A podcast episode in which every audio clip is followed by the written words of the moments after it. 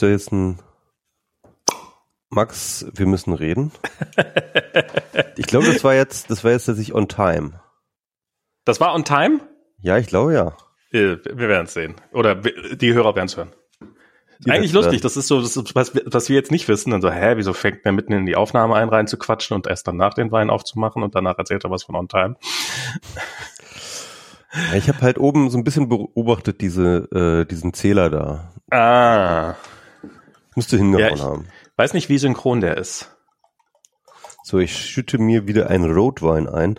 Ne, ich meine, habe ich schon erzählt, das ist so mein Pandemiegetränk und Max, die Pandemie ist noch nicht vorbei. Nach dem Wegbier kommt das Road, kommt der Rotwein. ja, die Pandemie ist noch nicht vorbei, das stimmt. Ähm, ja, ich bin so, äh, Kolja ist ja jetzt im Schulhort und am Sonnabend in Berlin wird man erst, also am Sonnabend wird er eingeschult. Und, ähm, und es ist irgendwie so eine merkwürdige, ja, er wird Corona irgendwann kriegen. Ich meine, die, er wird in die Schule gehen müssen. Es wird einfach kein, außer, außer es wird ganz, ganz schlimm, wird es kein, wird es kein Homeschooling mehr geben dieses Jahr. Ähm, die Delta-Variante ist ansteckender. Er hat keine Chance auf eine Impfung ähm, und wird sich halt jeden Tag in einem sozialen Kontext mit hunderten anderen Kindern und Erwachsenen und teilweise ungeimpften Erwachsenen und halt Wahrscheinlichkeit auch relativ hoch, dass auch Geimpfte ähm, Geimpfte ansteckend sind. Kann man sich ja ausrechnen, wie hoch die Wahrscheinlichkeit ist, dass das kriegt. Das ist natürlich das Risiko für ihn glücklicherweise verschwindend gering. Hm. Ah, merkwürdig ist es trotzdem. Vielleicht so als Service für die Hörer und Hörerinnen ähm, kurz zusammenfassend, was wir über die Delta-Variante wissen. Also sie ist ansteckender, sie ist wahnsinnig viel ansteckender. Die ähm, Schätzungen gehen um die R0 gleich 8, ne? Irgendwie acht. das, ja, bis zu 8. Alter. Ähm, manche, manche sogar, manche Schätzungen gehen sogar bis 10. Ähm, mir vorstellen, dass es eine Zeit gab, in der wir keine Ahnung hatten, was R0 ist. Ja, ja. Ich meine, das ursprüngliche Virus, das war so zwischen zwei und drei, hat man immer gesagt.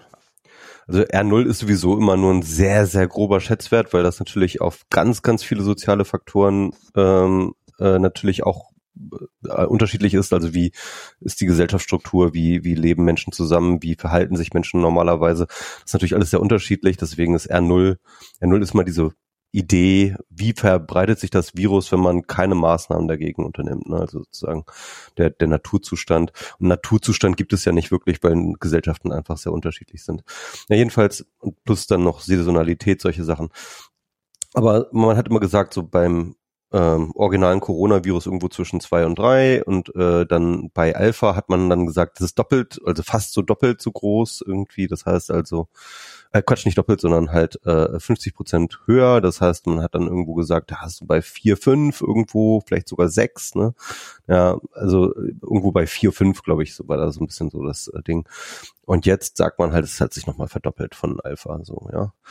Und, äh, oder fast verdoppelt. Und ähm, ja, das ist so krass, dass man halt äh, feststellt, dass es halt auch wieder, genauso wie bei der Alpha-Variante, vor allem an der ähm, Viruslast liegt. Ne? Also die Alpha-Variante hatte ja schon eine ähm, zehnfache Viruslast ähm, gegenüber der Originalvariante.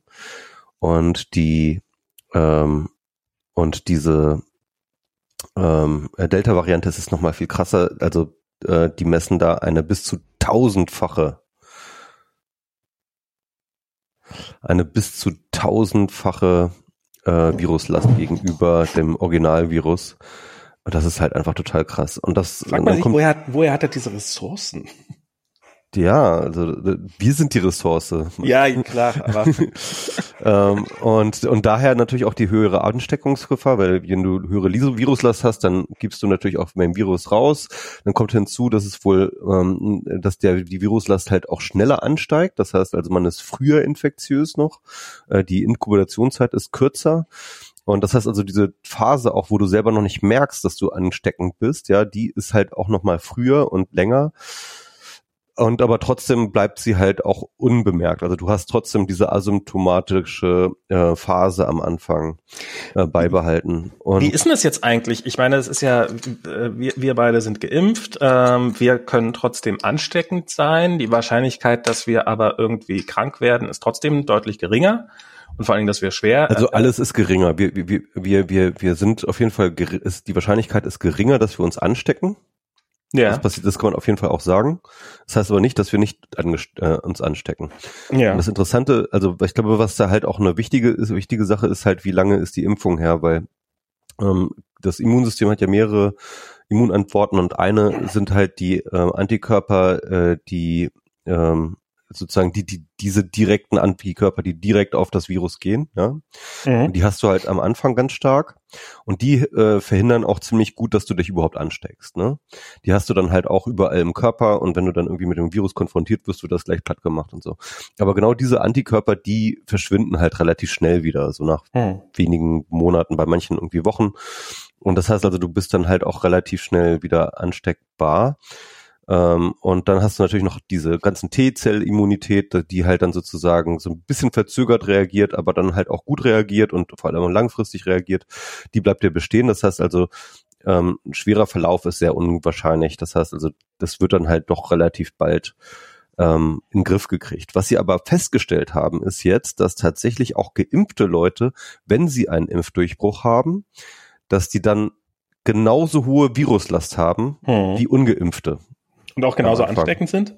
Und damit genauso ansteckend sind. Und ist das dann, was, was ich mich jetzt frage, wenn, wenn, wenn sozusagen die Symptome bei Geimpften deutlich schwächer sind, aber man genauso ansteckend ist wie ein Nicht-Geimpfter, äh, führt das ja und äh, nicht und die ganze Zeit ähm, ähm, und und wir dann quasi ähm, und und die wahrscheinlich also wir werden ja auch nicht mehr getestet wir, wir gelten ja als geimpft, ja, darum ja, ja, kriegen wir auch keine Tests mehr. Das heißt, es ist für uns wesentlich schwerer rauszukriegen, falls wir ansteckend sind. Äh, und äh, Nein, also ich meine, es hat ja, ist ja gerade die Bundesregierung hat ja gerade beschlossen, dass wir als Geimpfte weiterhin umsonst uns testen lassen können, aber die Ungeimpften Ach, wenn man geimpft ist, kann man, das habe ich noch gar nicht mitgekriegt. Doch, doch, das haben sie jetzt eingeführt.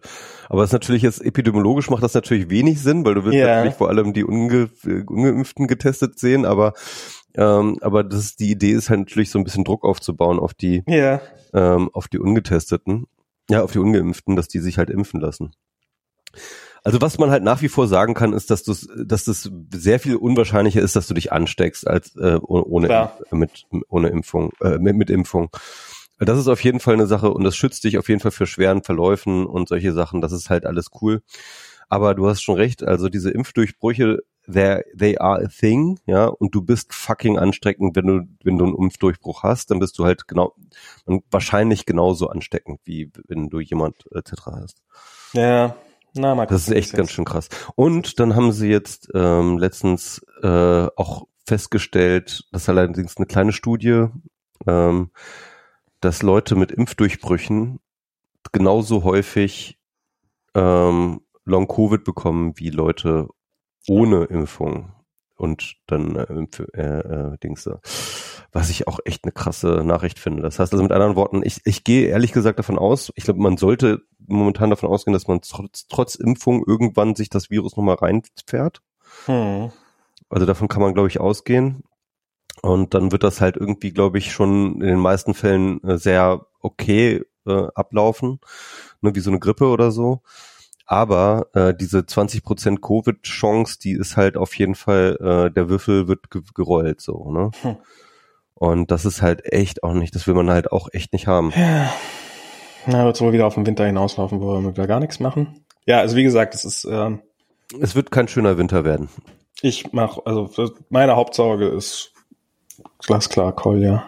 Ähm, und ja.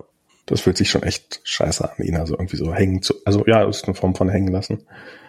Ähm, Aber ähm, rein rechnerisch ist Kolja wahrscheinlich trotz ungeimpft sein besser geschützt als du. Ohne Frage, ohne Frage. Ähm, ich, ich will mich, also ich mache mir da auch keine. Es ist aber trotzdem, es ist so, es ist so, es ist so, also man ist ja so normalerweise darauf geimpft, drauf geimpft, äh, so seine, so, so seine Kinder immer so gut, also egal was, das Kind kriegt immer mehr von allem. Also kriegt's immer sozusagen schützt man immer besser. Und jetzt sind wir halt in der Situation, dass wir uns natürlich total gefreut haben, als wir geimpft worden sind. Und als dann die zwei Wochen rum waren, ein Tag vor meinem Geburtstag und so, und wir dann schön essen gehen konnten. Und auf der einen Seite hast du dieses, yeah, wir sind vollständig geimpft und yeah, und alles ist erstmal, erstmal deutlich besser. Und dann immer im Hinterkopf dieses, aber nicht das Kind. Und mhm. das ist echt, das ist echt krass. Ja. Ähm, und ja, ich äh, kann, kann ja mal kurz erzählen, wir waren hier, äh, wir haben ja die erste Impfung, haben wir bei unserem Hausarzt gemacht. Und ähm, dann war das irgendwann, ähm, dann hatten wir einen Termin, ich glaube jetzt vorgestern oder sowas, für die zweite oder nee, heute, heute, heute wäre unser zweiter Impftermin gewesen, genau, für die zweite Impfung. Ähm, das war damals noch eine ganz andere Zeit. Da war noch so die Planung, ja, da wirst du dann mit AstraZeneca geimpft und so. Also das war sozusagen, es war, es war schon absehbar, dass man was, dass man möglicherweise mit was anderem geimpft wird bei der zweiten Impfung, aber es war halt noch nichts entschieden und darum hat er erstmal bei AstraZeneca hat man diese langen Wartezeiten dazwischen gehabt und darum haben wir halt diese furchtbar langen Wartezeiten gehabt. Und dann war der ja im Urlaub, unser Hausarzt. Und dann habe ich irgendwann zu Diana gesagt, so ich will gerne, bevor wir in Urlaub fahren, möchte ich gerne mich noch impfen lassen, weil äh, das ist jetzt, es ist, abs es ist absolut klar, dass wir kein AstraZeneca mehr kriegen. Es, diese lange Wartezeit ist damit überflüssig und ich habe jetzt keinen Bock, hier in Urlaub zu fahren und Bahn zu fahren und sowas und nicht immer diesen Risiko unnötig auszusetzen. Und dann haben wir uns halt einen Termin im Impfzentrum geklickt. Ähm, und ich muss sagen, ähm, ich habe in meinem Leben auf deutschem Territorium noch nicht so gut organisiertes erlebt. Und das meine ich komplett unironisch. Das war unfassbar, wie gut das, bist noch daher. Hm. Ähm, genau, zwinker mal mit den Augen, dass man sieht, dass du noch, dass man sieht, dass der Stream noch existiert. das Bild war zwischendurch so verpixelt. Und, ähm, also es war im Velodrom hier in Berlin, ähm, und das war, die haben, also das, das Velodrom, das ist so, quasi unter der Erde oder so, ja, so, also so, das ist so, ähm, also der Haupteingang ist quasi, muss man ein paar Stockwerke nach unten fahren. Und da haben die unten eine Bushaltestelle direkt vom Impfzentrum eingerichtet, wo dann die Leute sozusagen, wenn du nicht irgendwie, wenn du nicht mehr so gut zu Fuß bist oder sowas, dass du direkt mit dem Bus dahin fahren kannst und sowas. Das ist ein kleiner Busbahnhof gewesen. Dann hast dich da eingescannt und dann an jeder potenziellen Ecke, an jeder Ecke, wo du irgendwie falsch laufen könntest, stand jemand und hat dich in die richtige Richtung gelenkt. Ähm, ich bin quasi aus dem Laufen nicht rausgekommen. Also es war nirgendwo irgendwie eine Wartezeit, die irgendeine nennenswerte Länge hatte. Ähm, außer dann halt nach der Impfung. Ähm, und ja, und, und dann war das, waren das irgendwelche Bundeswehrsoldaten, die dann äh, mein, mein Impfausweis und sowas, diese ganzen Unterlagen geprüft hatten. Und dann habe ich irgendwann diese Impfung gekriegt, dann musste ich noch irgendwie zehn Minuten sitzen bleiben oder eine Viertelstunde. Konnte ich noch in mein Telefon starren. Und danach habe ich mir meinen QR-Code für den für, für die Corona-App abgeholt und äh, konnte nach Hause gehen. Ich habe wirklich, ich kann mich nicht erinnern, jemals, wie gesagt, sowas unbürokratisches, gut funktionierendes System erlebt zu haben. Das, das war fantastisch, das war wirklich fantastisch. Ja, ich habe das ja damals erlebt, als ich meine Mutter damals in Hannover äh, bei ihrem ersten Impftermin ja. begleitet habe. Das war ja auch echt sehr cool. Es war noch im März und da war dann noch so da war ich dann auch noch so ein bisschen, also so, so halb neidisch auf sie. Ja. ja, ja, ja. Das ist schon echt gut. Also das, also ich finde, äh, diese Impfzentren sind so ein, ähm, so ein Ding, das glaube ich so, so in der kollektiven Erinnerung mit gutem Recht, glaube ich, verbleiben wird als so eine gesellschaftliche Logistik-Herausforderung, ne, irgendwie, ja. die wir irgendwie ganz okay gewuppt haben, so. Ne? Ja. Also, das äh, kann man nicht anders sagen. Und äh, auch so, und das, das ist halt auch die Sache. Also am Anfang gab es ja auch ganz viel ähm, Ärger wegen Impfstoff und so. Natürlich ist nicht alles wahnsinnig gut gelaufen und natürlich hätte man auch bestimmt einiges besser machen können. Aber ich muss ganz ehrlich sagen, das ganze Impfprozedere ist ziemlich gut gelaufen. Und auch wenn du jetzt sagen kannst, okay, UK, Israel und die USA hatten halt irgendwie zwei, drei Wochen Vorsprung. Es waren halt aber auch wirklich nur diese zwei, drei Wochen. Ne? Hm, also ich, ich finde, man kann nach wie vor Kritik üben. Ich habe ein paar Artikel darüber gelesen, dass zum Beispiel sich in erster Linie halt so die Mittelschicht impfen lässt, so die mhm. weiße äh, Mittelschicht ja. und dass halt Stimmt, ja. gerade ärmere Menschen und und äh, Menschen mit Migrationshintergrund und die vielleicht kein Deutsch kennen, dass die halt quasi äh, ja fast gar nicht geimpft werden. Und ich glaube, die Impfquoten, die wir im Augenblick haben, die sind Ähm, jetzt, wo mehr als genug Impfstoff da ist, ist das schon erschreckend, dass das alles so gerade in sich zusammenbricht. Hoffen wir mal, dass es jetzt nach den Ferien wieder ein bisschen besser wird, dass die Leute vielleicht einfach nur im Urlaub waren und sich dann nach hoffentlich impfen lassen. Ähm, aber ich finde, da kann man noch einiges an Aufklärungsarbeit machen und kann noch mal nachlegen. Und ich fand das auch mit den Hausärzten, ähm, ich glaube, haben wir hier schon mal drüber geredet, fand ich auch so, so, dass das halt so, ja, und wer sich als erstes meldet und die meisten Ärzte abtelefoniert und die meisten Ärzte im Bekanntenkreis haben, was ja garantiert auch jetzt nicht unbedingt die äh, äh, Supermarktmitarbeiter mit Migrationshintergrund sind, ähm, die, die sind dann als erstes geimpft und, und der ganze Rest, der kann dann gucken, wo er bleibt. Also das ist, ähm, also ich finde diese, diese Impfzentren, wie die mhm. organisiert mhm. sind, wie gesagt, fantastisch. Ähm, und ich habe da auch schon viel Gutes drüber gehört. Das Ganze drumherum, so wie das, wie priorisiert worden ist, wie das eingeteilt worden ist, die Aufklärungskampagne dazu und sowas, da finde ich, kann man noch einiges meckern und hätte man einiges viel, viel besser machen können. Und könnte man nach wie vor, muss man nach wie vor besser machen. Also es ist ja, es ist noch lange nicht vorbei. Hm. Ähm, wir werden noch, wir werden sicherlich alle noch mal geimpft werden, auch die, die geimpft sind. Ähm, und wir müssen unbedingt mehr Leute überzeugen. Weil ich finde das, was ich echt krass finde, ich meine, 30 Prozent der über 60-Jährigen haben sich nach wie vor nicht impfen lassen. Echt? 30 Irgendwie sowas über 60-Jährigen? Ja. Ich dachte, ich dachte zumindest auf jeden Fall, die älteren Semester werden, hätten ziemlich hohen Durchsatz. Also. Ah, ja, das Okay, aber bei, ich weiß nicht so genau, ich glaube, ich glaube bei den plus 80-Jährigen, da sind es, glaube ich, irgendwie über 80 Prozent. Ja, also da, da, klar, da, da, da wird es dann sicherlich besser werden, aber ähm, ähm, so, mein, mein Vater war neulich verzweifelt, äh, sein Bruder überlegt, weiß noch nicht, ob er sich impfen lässt. Ähm, er ist jetzt auch, geht auch halt auf die 70 zu. Und so, mhm. also es ist, ähm, und die jetzt zu erreichen, diese Leute, ähm, ich finde, da kann man ruhig ein bisschen sanften Druck aufbauen. Ich finde das okay. Ähm, aber ja, da muss man sich was, da muss man, muss man auf jeden Fall noch aufklären. Und vielleicht ist da auch schon im Vorfeld eine Menge schiefgelaufen.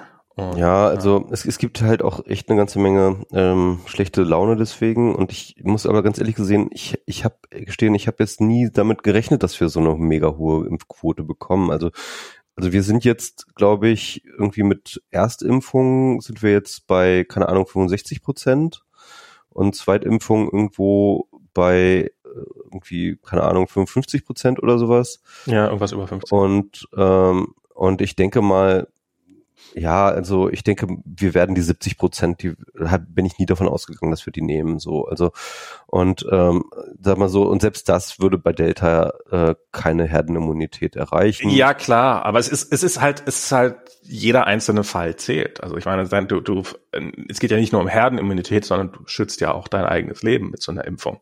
Ja, klar. Und ähm, jeder, jeder, der sich impfen lässt, ist jemand, der wahrscheinlich nicht mehr schwer an Covid erkranken wird. Und das ist und ähm, das äh, ja, das, das, das ist was, was man ähm, in meinem Hinterkopf behalten muss. Und ich ja, was, was ich mir halt, was, was ich mir bei dieser ganzen Impfgefrage halt stelle, und das stelle ich mir eigentlich auch von Anfang an, die Sache ist halt ähm,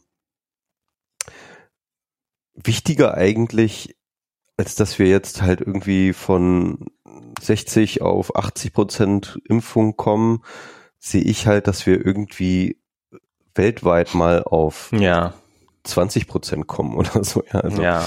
Also, ja klar. Genau, also ähm, der Punkt ist, das Virus ist halt überall. Das ist halt auf der ganzen Welt und das mutiert und das ähm, hat dort und, und das wird dort Mutationsmöglichkeiten finden und ähm, und auch Immunescapes und was es noch alles für ähm, Saltos noch in petto hat, wer weiß das noch alles, ne? Und ähm, dann hast du natürlich auch vor allem in anderen Ländern, da hast du halt auch 80-Jährige und ja, klar. auch 70-Jährige. Und die haben noch gar keine Chance gehabt, sich impfen zu lassen. Und ähm, das ist halt irgendwie, also so aus so einer globalen Gerechtigkeit heraus ist das, was wir gerade machen, auch einfach echt absurd. So, also ähm, ich, und, und ich, ich ja, denke mir also halt, und ich, und, und ich denke mir halt also zwei Sachen, ne? Also bevor wir halt irgendwelche Drittdosen verimpfen und bevor wir jetzt irgendwie anfangen, die Kinder zu impfen, finde ich, sind jetzt erst einmal die Risikogruppen aus anderen Ländern dran. So. Ich, ja, also ich, äh, ich, ich glaube, man kann, kann das eine machen und das andere nicht lassen. Ähm, Solange wir begrenzte Impfdosen haben, muss man das eine. Es ist halt ein Nullsummenspiel. Sorry, Max, ist es so. Also ich naja. bin natürlich auch schon lange dafür, dass die die fucking Impffreigabe endlich zu machen, sie die Deutschland immer noch blockiert. Ja, also, das auf jeden ähm, Fall. Ganz, ganz kurz mal vielleicht so für die für die für die Patentgeschichte. Ja, alle sind sich einig, dass die Patentfreigabe passieren muss und zwar schon seit langem. Sogar die USA, aber Deutschland und im Zuge dessen auch die EU blockiert das Ganze. Ja. Wir sind die fucking Bösewichte. Wir, ja. es gab eine Demonstration in Washington gegen Angela Merkel, als sie da war wegen dieser Patentgeschichte. Das wissen die Deutschen nicht, weil wir uns halt einfach jetzt gerade selbstzufrieden in unsere Sessel scheißen, mhm. dass wir jetzt ja irgendwie äh, hoffentlich bald mal Herdenimmunität hergeimpft bekommen und, und sorgen uns um die letzten 30 Prozent. Während halt die fucking Welt sauer auf uns guckt, weil wir die, den Impfstoff ähm, äh, äh, Patente nicht freigeben. Und ähm, ich sag mal so, ja, hätten wir von einem halben Jahr die Impfstoffpatente freigegeben, dann würden jetzt schon auf der ganzen Welt keine Ahnung, wie viele zig äh, äh, zig Fabriken ähm, äh, Biontech ähm, produzieren. Und dann hätten wir auch dieses Problem nicht. Und dann, und dann hättest du recht, wenn du sagst, wir könnten das eine tun, das andere nicht lassen, so, ja. Und äh, aber momentan ist es so, wir haben es nicht getan und es gibt eine begrenzte Supply an äh, Impfstoff und wir müssen gucken, wie wir den verteilen. Das ist ein Verteilungsproblem, ja. Ähm, ja, also das ist, ich, ähm, ich, ich, ich will nicht, ich, ich, ich, ich finde es immer doof, wenn der Eindruck entsteht, dass das ein Gegensatz wäre. Dass wenn wir uns jetzt impfen lassen, dass dann die Kinder in Afrika nichts kriegen, so nach dem Motto, so, so, so dieses, dieses. Ist momentan aber einfach so. Sorry. Ja, bis zu einem gewissen, also man, man könnte beide, man könnte beide Probleme lösen. Das ist in dem Fall, ähm, und, und ich kann mir auch vorstellen, dass das, dass das eine gelöst wird, auch mit, ne, nicht gelöst wird, mit dem anderen zusammenhängt. Das ist jetzt alles, was ich, also ich will jetzt gar nicht irgendwie, ähm, ich, ich find's, ähm, ich, ich, ich verstehe, was du, äh, was du sagen willst und ich finde, du hast absolut recht und dass das, dass sich gerade Deutschland da so quer stellt, ist auch, ich meine, das ist auch aus deutscher Perspektive einfach, ich weiß nicht, ob das auf Dauer schlau ist. Also ich meine jetzt äh, BioNTech du kannst, an, du kannst du kannst dir das an BioNTech äh, äh, Aktienkurs angucken, äh, dass das natürlich gut ist für bestimmte Leute. Natürlich für die, na klar, aber aber aber ist das gesamtwirtschaftlich auf den nächsten zehn Jahre gesehen tatsächlich ist, würde Deutschland mehr profitieren, wenn die Welt schneller gesund werden würde oder wenn äh, BioNTech äh, die, die, die, die, die, die Kuh bis zum letzten, bis zum letzten Tropfen milkt. Melkt. Also das ist, ähm, ja, ja, ja, das, ich meine, man könnte, man könnte auch argumentieren, ja, scheiße BioNTech, doof für euch. Ähm, erstens habt ihr ja schon sehr, sehr Geld, Kohle verdient und zweitens äh, kann man das ja irgendwie ausgleichen, aber ähm, die deutsche Industrie würde auch gerne mal wieder exportieren, so richtig. Wobei das läuft ja auch alles gerade ganz gut. Das ist ja auch, äh, muss man ja auch äh, sagen, erstaunlicherweise, dass es da ja, das brummt ja alles vor sich hin. Das ist ja, ist so? ähm, ich glaube, dann geht's ganz gut. Ja. Die Auftragsbücher sind voll, ja, ja, alles, alles, äh, alles super. Äh, oh, ja. Aber so auf, ähm, ich, ich glaube, selbst aus wirtschaftlicher Perspektive kann man, könnte man durchaus ein Argument machen, dass es ähm, sinnvoller wäre, die Patente aufzugeben und, und dafür zu sorgen, dass es, dass, dass es Auf mehr produziert Fall. Also ich meine, ganz ehrlich, die, äh, die, die Welt ist immer noch in Covid-Knechtschaft und ähm, ich glaube, jeder auf dieser Welt würde davon profitieren, wenn wir schneller impfen würden, und zwar weltweit. Mhm. Und und ich meine, wenn das humanitäre Argument nicht zählt, dann ja, muss man vielleicht auch mit Weltwirtschaft oder so argumentieren. Ja, Weltwirtschaft, da müssen wir auch nochmal drüber reden. Naja, irgendjemand profitiert nicht von, ansonsten, ansonsten hätten wir es schon. Also das ist ja so, so, so eine Sachen scheitern ja nie daran, dass, dass, dass äh, also ich meine, irgendwo gibt es ja tatsächlich Leute, die die Interessen vertreten, dass wir diese Patente nicht freigeben. Das ist ja keine. Das na, ja nicht, natürlich, das sind das, das ist ja nicht Pharmaunternehmen, die haben natürlich Angst, dass da ein Präzedenzfall geschaffen genau. wird. Genau. Ne? Ähm, also es geht jetzt gar nicht nur um die, ähm, um das Geld jetzt aus dieser Impfung, das ist natürlich auch jetzt ganz konkret. Ähm, wie gesagt, die verdienen sich gerade dumm und dämlich. Ähm, aber ähm, die haben natürlich Angst, dass ein Präzedenzfall geschehen, geschehen wird und dann bei jeder größeren Krise dann gesagt wird, hier pass mal auf, Leute, ähm, Patente werden jetzt mal geseizt und, äh, und weiterverteilt. Genau. Und ja. äh, da haben die Schiss vor. Und ähm, ich meine, so aus deren Perspektive kann ich das schon nachvollziehen, aber ich ganz ehrlich, ich denke, die Politik hat gefälligst auf der Seite des Gemeinwohls zu sein, im hm. Zweifelsfall.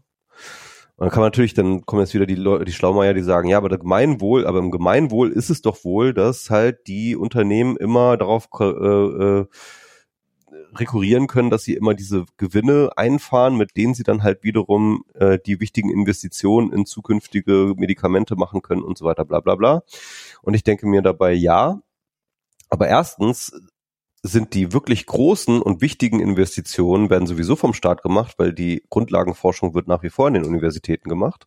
Klar. Ähm, und äh, die ganzen Pharmaunternehmen und Startups, die bauen auf diesem Wissen auf und operationalisieren das nur noch.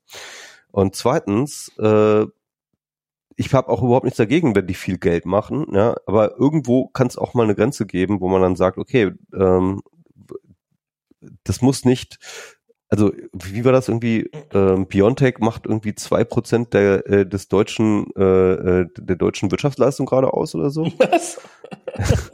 also es ist halt Nein, ähm, kann, das, kann nicht sein.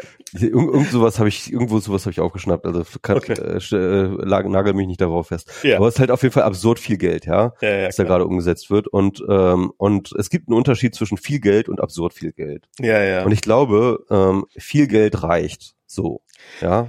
Ja, also ich, ich, ich glaube, ich glaube, man könnte eine andere Lösung finden dafür, aber ich, also ich, ich verstehe, also ich meine, die, die, äh, äh, hier Pharmaunternehmen, die haben sowieso die Wahl zwischen, ähm, also es gibt ja sowieso, dass das irgendwelche Larifari-Krankheiten, also dass das teilweise ja Krankheiten durchaus hochgejazzt werden und beworben werden, so hey, lass dich nochmal behandelt gegen das und das, gegen irgendwelche Krankheiten, die halt relativ harmlos sind, aber stattdessen wird mal und Malaria wird relativ wenig bekämpft. Also das ist halt, das, das Pharmaunternehmen. Bei BioNTech hat jetzt ein Patent, wo, äh, oder hat eine Studie für ein Malaria-Medikament auf mRNA-Basis jetzt. Ja, das wird dann sicherlich, das, das, das könnte und und das ist halt und da, also das war was was ich relativ häufig gehört habe so dass halt gesagt wurde naja ähm, die, die wirklich schlimme Krankheiten in Ländern in armen Ländern werden nicht bekämpft und stattdessen werden werden viele Geld, Forschungsgelder in irgendwelche noch besseren Medikamente für ähm, äh, relativ egale erste Weltkrankheiten ge, ge, gesteckt, die halt, Klar, weil halt, was ja, was ja, was ja Sinn ja. macht, weil die halt viel, viel mehr bezahlen müssen. Und dieses Ungleichgewicht könntest du damit natürlich potenziell noch ein bisschen verstärken, indem du, ja. wenn, wenn sozusagen, sobald es dann, also wenn, wenn ihr dir schon die Mühe machst, eine Krankheit für, ähm, für, für ein Land, was jetzt nicht so wahnsinnig viel Geld hat, zu entwickeln, dass dann im Zweifelsfall ganz ohne Gelder dastehst. Aber, aber das ist ein lösbares Problem. Das ja. ist, ähm, das, das, das könnte man, das müsste man sich halt, müsste man sich eine Lösung für überlegen. Ähm, äh, wo, wer das dann bezahlt und wie das dann finanziert wird. Aber äh, ja, das ist. Ähm aber, ich, aber ich will das mal ganz kurz ähm, nochmal so theoretisch auflösen in dieser Resource Dependency Theory, die ich ja schon mal vorgestellt habe. Ne? Also wenn man sich das so vorstellt, dann äh, funktioniert das Geschäftsmodell der ähm, Pharmaindustrie ja folgendermaßen. Sie haben ein Mittel gegen das, das was sich umbringt. Ja. Ähm, da jeder Mensch äh, die wichtigste Ressource ist irgendwie die eigene Gesundheit und das Weiterleben, ja, ähm, kann eigentlich eine, ein Pharmaunternehmen kann eigentlich jeden Preis nehmen, äh, den du irgendwie parat hast und, würd, und, und würdest dir abkaufen können. Und du würdest jeden Preis bezahlen, um zum Beispiel zu überleben, ja? Für etc. Ja, okay, bei solchen das ist, Sachen, klar. Nö, das ist ja einfach, das ist einfach so. Das ist nicht bei allen Sachen der Fall. Das ist nicht bei. natürlich, natürlich nicht bei, äh, natürlich nicht bei Aspirin und so, aber halt äh, bei vielen äh, wichtigen Krankheiten so geht es natürlich darum, äh, du willst leben, möglichst auch nicht irgendwie mit Einschränkungen oder sowas. Mhm. Das heißt also mit anderen Worten, du bist halt tendenziell bereit, alle deine Ressourcen reinzuschwerfen, ähm, um nicht an Krankheit X zu sterben. So, ja. Das heißt also, wir haben halt einen, einen extrem starken Resource Dependency, eine extrem starke Resource Dependency gegenüber der Pharmaindustrie. Und das wird halt nur dadurch mehr oder weniger mitigated, dass halt die einzelnen Einkommen so unterschiedlich sind, ja, dass halt ähm, jemand in Afrika und jemand in Deutschland dasselbe Risiko haben, zum Beispiel von Covid zu erkranken und daran zu sterben, aber der Deutsche tendenziell halt äh, unfassbar viele Ressourcen hat, die er reinwerfen würde, um nicht zu sterben und der Afrikaner tendenziell weniger. So, ja.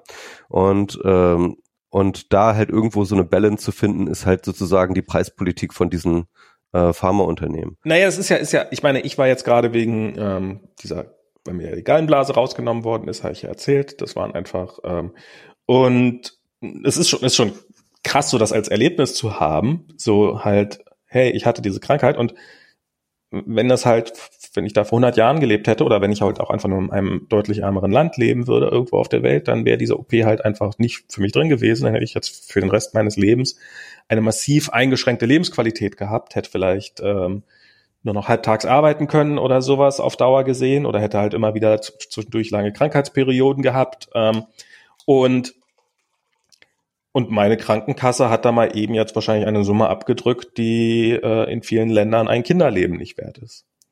Und äh, für, für, für Komfort und äh, Wirtschaftsleistung. Und ähm, das ist, ist, ist natürlich fantastisch für mich. ähm, es ist, ist schon echt, schon echt krass. Also es ist so und und dann ja auch das nächste Ding, weil weil du meintest so, naja, es geht halt immer um Leben und Tod. Es geht also gerade zum Beispiel bei Krankenhäusern. Ich, mir ist auch, äh, als ich so 18, 19 war, ist mir der Blinddarm rausgenommen worden, ist ja auch ein relativ häufiger Eingriff. Und da war ich irgendwie noch fast eine Woche im Krankenhaus und jetzt halt äh, mit dieser mit dieser Gallenblase, da war ich irgendwie noch drei Tage, ähm, nicht mal. Und ähm, das ist, da geht's halt nur noch darum, ja, da können wir die Liege, also das ist natürlich für den Patienten ist das angenehmer, wenn er ein bisschen früher rauskommt und außerdem ist es natürlich ein bisschen billiger fürs Krankenhaus, wenn die Liegezeiten nicht so lang sind. Und, ähm, und da, da ist ja auch eine Menge Forschung reingeflossen. Also das ist ja der Grund, warum ich jetzt weniger im Krankenhaus lag, ist ja nicht, weil ich irgendwie gesünder geworden bin, jetzt in meinen 40ern gegenüber meinen 20ern, sondern einfach, weil die Medizin sich so massiv weiterentwickelt hat. Und ähm, was, was ich echt krass finde, wir sind jetzt äh, so, man denkt ja immer so Medizin, das existiert schon immer, aber wir sind ja in unserem Leben, jetzt mit 40 sind wir Vergleich, wir sind ja die, die, die Hälfte der Zeit, die sich die moderne Medizin entwickelt hat, sind wir ja quasi dabei gewesen.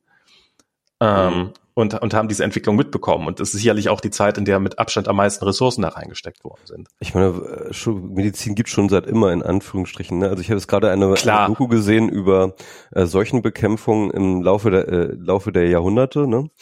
Und äh, ich sag mal so, noch im 18. Jahrhundert hat man halt Leute äh, bei solchen halt ein bisschen höher gebettet, weil man gedacht hat, dass die Gerüche, die halt so aus diesem genau. Dreck von den Straßen so hoch gehen, dass das, dass die halt die Leute krank machen. Also muss man die Leute halt einfach ein bisschen höher betten und dann geht das schon wieder alles weg. Nicht so weit weg von der Realität. ja, genau, das ist auch das Interessante, dass sie halt ähm, sozusagen diese Theorie gehabt haben, dass es sozusagen von Dreck aus der Straße kommt und dass es irgendwie so diese Gerüche sind.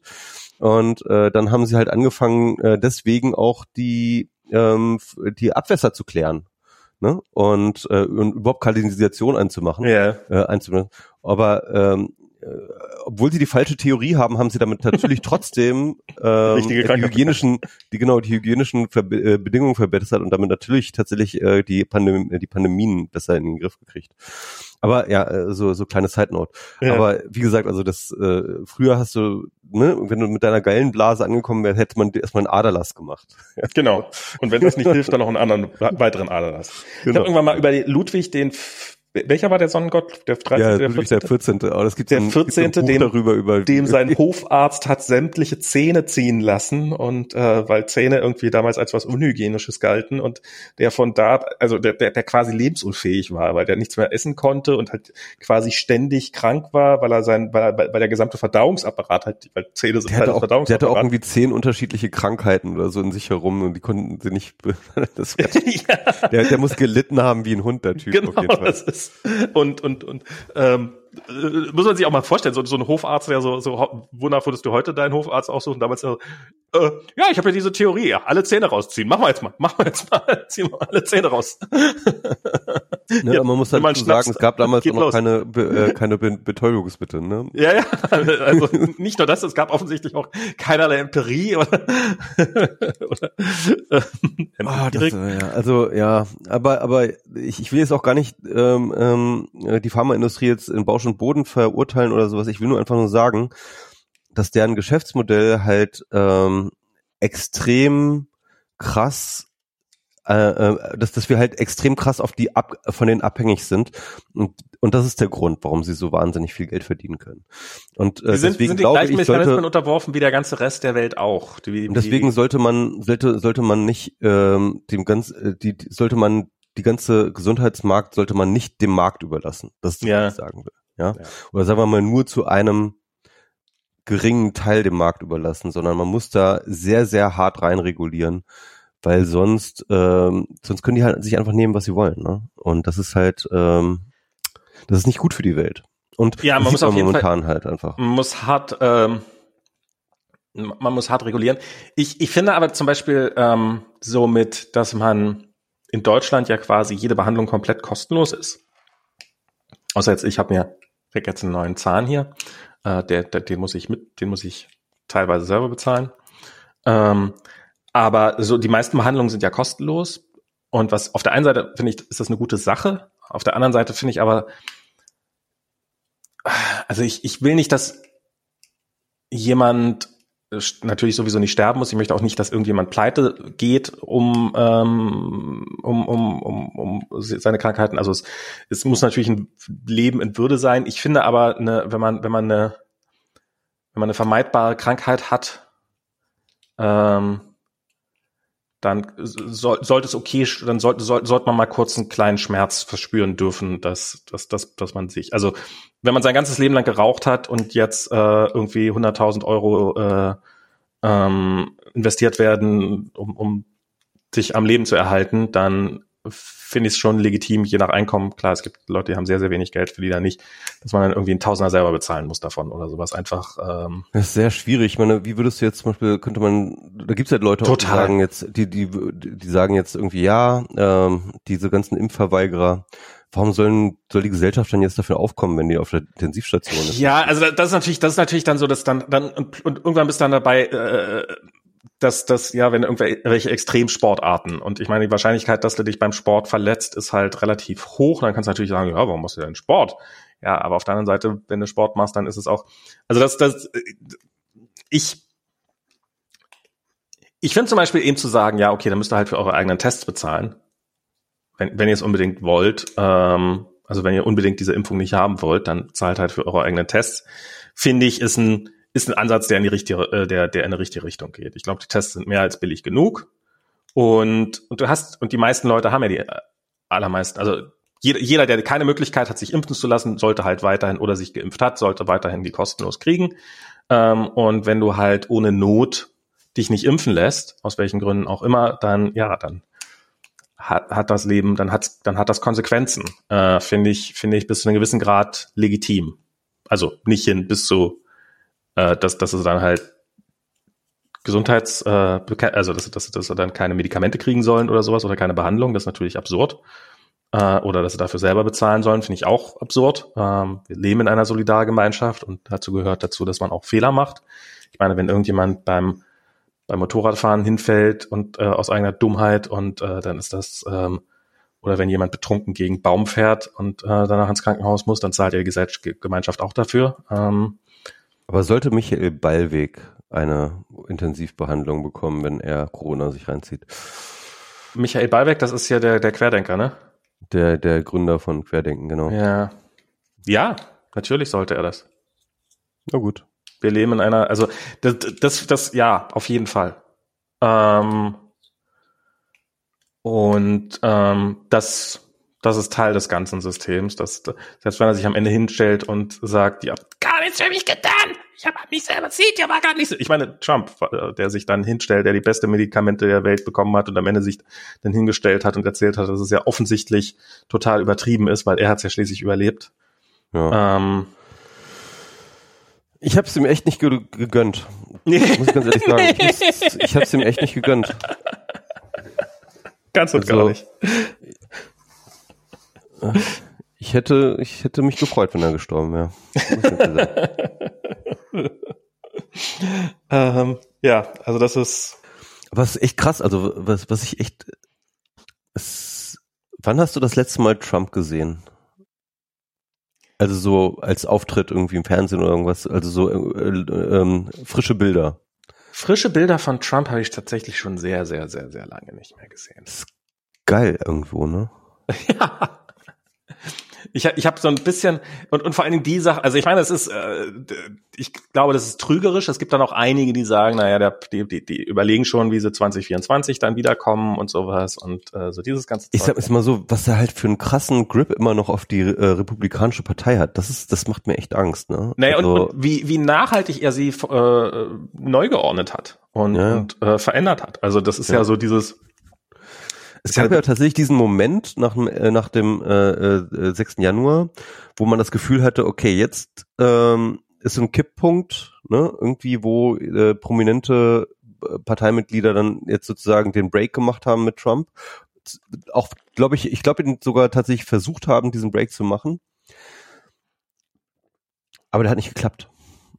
Der hat nicht geklappt. Und zwar, weil ähm, die Geschichtsschreibung des 6. Äh, Januar, die natürlich dann sofort anfing, ne? einfach die Republikaner ziemlich scheiße hat aussehen lassen. Ja.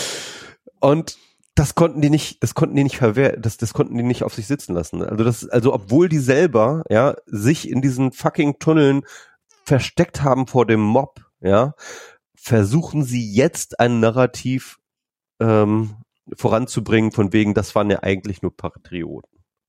Da ist einer dabei, der hat, der hat selber von innen die Tür zugehalten, damit die nicht reinkommen, weil, weil, weil er beim Leben bedroht war. Ja. Der jetzt behauptet, ja, das war ja auch nichts anderes als eine normale äh, Führung. Ja. Durchs Kapitol. Ja. Ähm, das ist, das, das ist, das ist wirklich irre, dass, dass so die Hälfte dieses Landes wird in seinen Geschichtsbüchern stehen haben, dass das, äh, dass Patrioten probiert haben, die Wahlintegrität zu retten und dass es gescheitert Du glaubst doch nicht, dass, dass irgendjemand von denen schreiben kann. Ah, mehr als mehr als das ist ja, mehr, ja, mehr als du glaubst. Also es ist ähm, ja ja ist richtig, ist richtig. Ich wollte nur ein Spruch. Ja ja, ich weiß. Ähm, aber ja, ähm, ja, es ist ja ja. Ich, ich sehe da auch ganz schwarz. Also ähm, ich habe auch nie das Gefühl gehabt, dass es vorbei ist auch als äh, dann klar war, dass äh, Biden die Wahl gewann, gewonnen hat. Ich war mir klar, dass diese Kräfte, die sind noch da. Die ähm, sind jetzt vielleicht ein bisschen ruhiger gestellt, aber der, die Radikalisierung ist passiert. Und, ähm, und ich, ich, ich fühle mich auch bestätigt, dass dieser dunkle Pfad, ähm, der wird weiter vorangeschritten werden von dieser Hälfte der Amerikaner. Und, ähm, und ich sag mal so, bei der nächsten Wahl, also das ist so ein bisschen die Angst, ist halt, dass der 6. Januar oder beziehungsweise überhaupt diese ganze, dieses ganze ähm, Wahl ist gestohlen Narrativ, dass das halt so ein Testcase war, ne? Also ähm, so, ein, so ein Stresstest, der mhm. ähm, ich meine, die haben ja auch alles in Bewegung gesetzt. Die haben ja wirklich jeden ähm, Wahlverantwortlichen da irgendwie sich vor, vorgenommen und den unter Druck gesetzt, äh, dass er halt irgendwie dort behaupten soll, dass die Wahl äh, äh geklaut ist und so weiter und so fort. Da sind die nicht weit mitgekommen, ne? obwohl sie da auch ganz viele Republikaner halt Erstaunlicherweise, halt, muss man sagen. Also ich, ich finde ich gar nicht so erstaunlich, weil das sind natürlich schon Leute, das sind Professionals im Endeffekt, die halt ja. ihren Job ernst nehmen. Aber wenn du jetzt strategisch über die Zeit in diesen Posten Leute hinsetzt, von denen du, auf die du dich verlassen kannst. Und es müssen ja auch nicht mal alle sein, sondern natürlich sowieso nicht, ne? Aber, aber halt ähm, hier und da Leute, ne, die dann in den Wahlprozeduren, die du dann anrufen kannst und sagst, ja, das, diese Wahl, die, die war doch jetzt aber jetzt aber auch wirklich, ne, das war jetzt gestohlen. Und dann sage ich, ja, ja, ja, ja, ja, ja, es war gestohlen. Und, und schon, ja, ähm, hast du plötzlich einen Hebel und kannst sagen, so pass mal auf, Leute, ähm, die Wahlmänner hier aus dem Staat, die gehen jetzt einfach nicht, äh, die, die, die, die, die fahren jetzt einfach nicht zur Wahlabgabe oder sowas oder die stimmen für den anderen Kandidaten oder was weiß ich. Also ich sag mal so, ähm, die Trump Präsidentschaft war zu unfähig und zu inkompetent, sowas zu planen. Ne? Mhm. Aber so etwas zu testen, ist schon eine Form von Planung. Weil du da schon weißt, was du als nächstes beim nächsten Mal, woran du an, beim nächsten Mal denken musst. Es ist auch, in den USA haben sich auch in einigen Staaten sind ja auch die Wahlgesetze massiv nachgeschärft worden.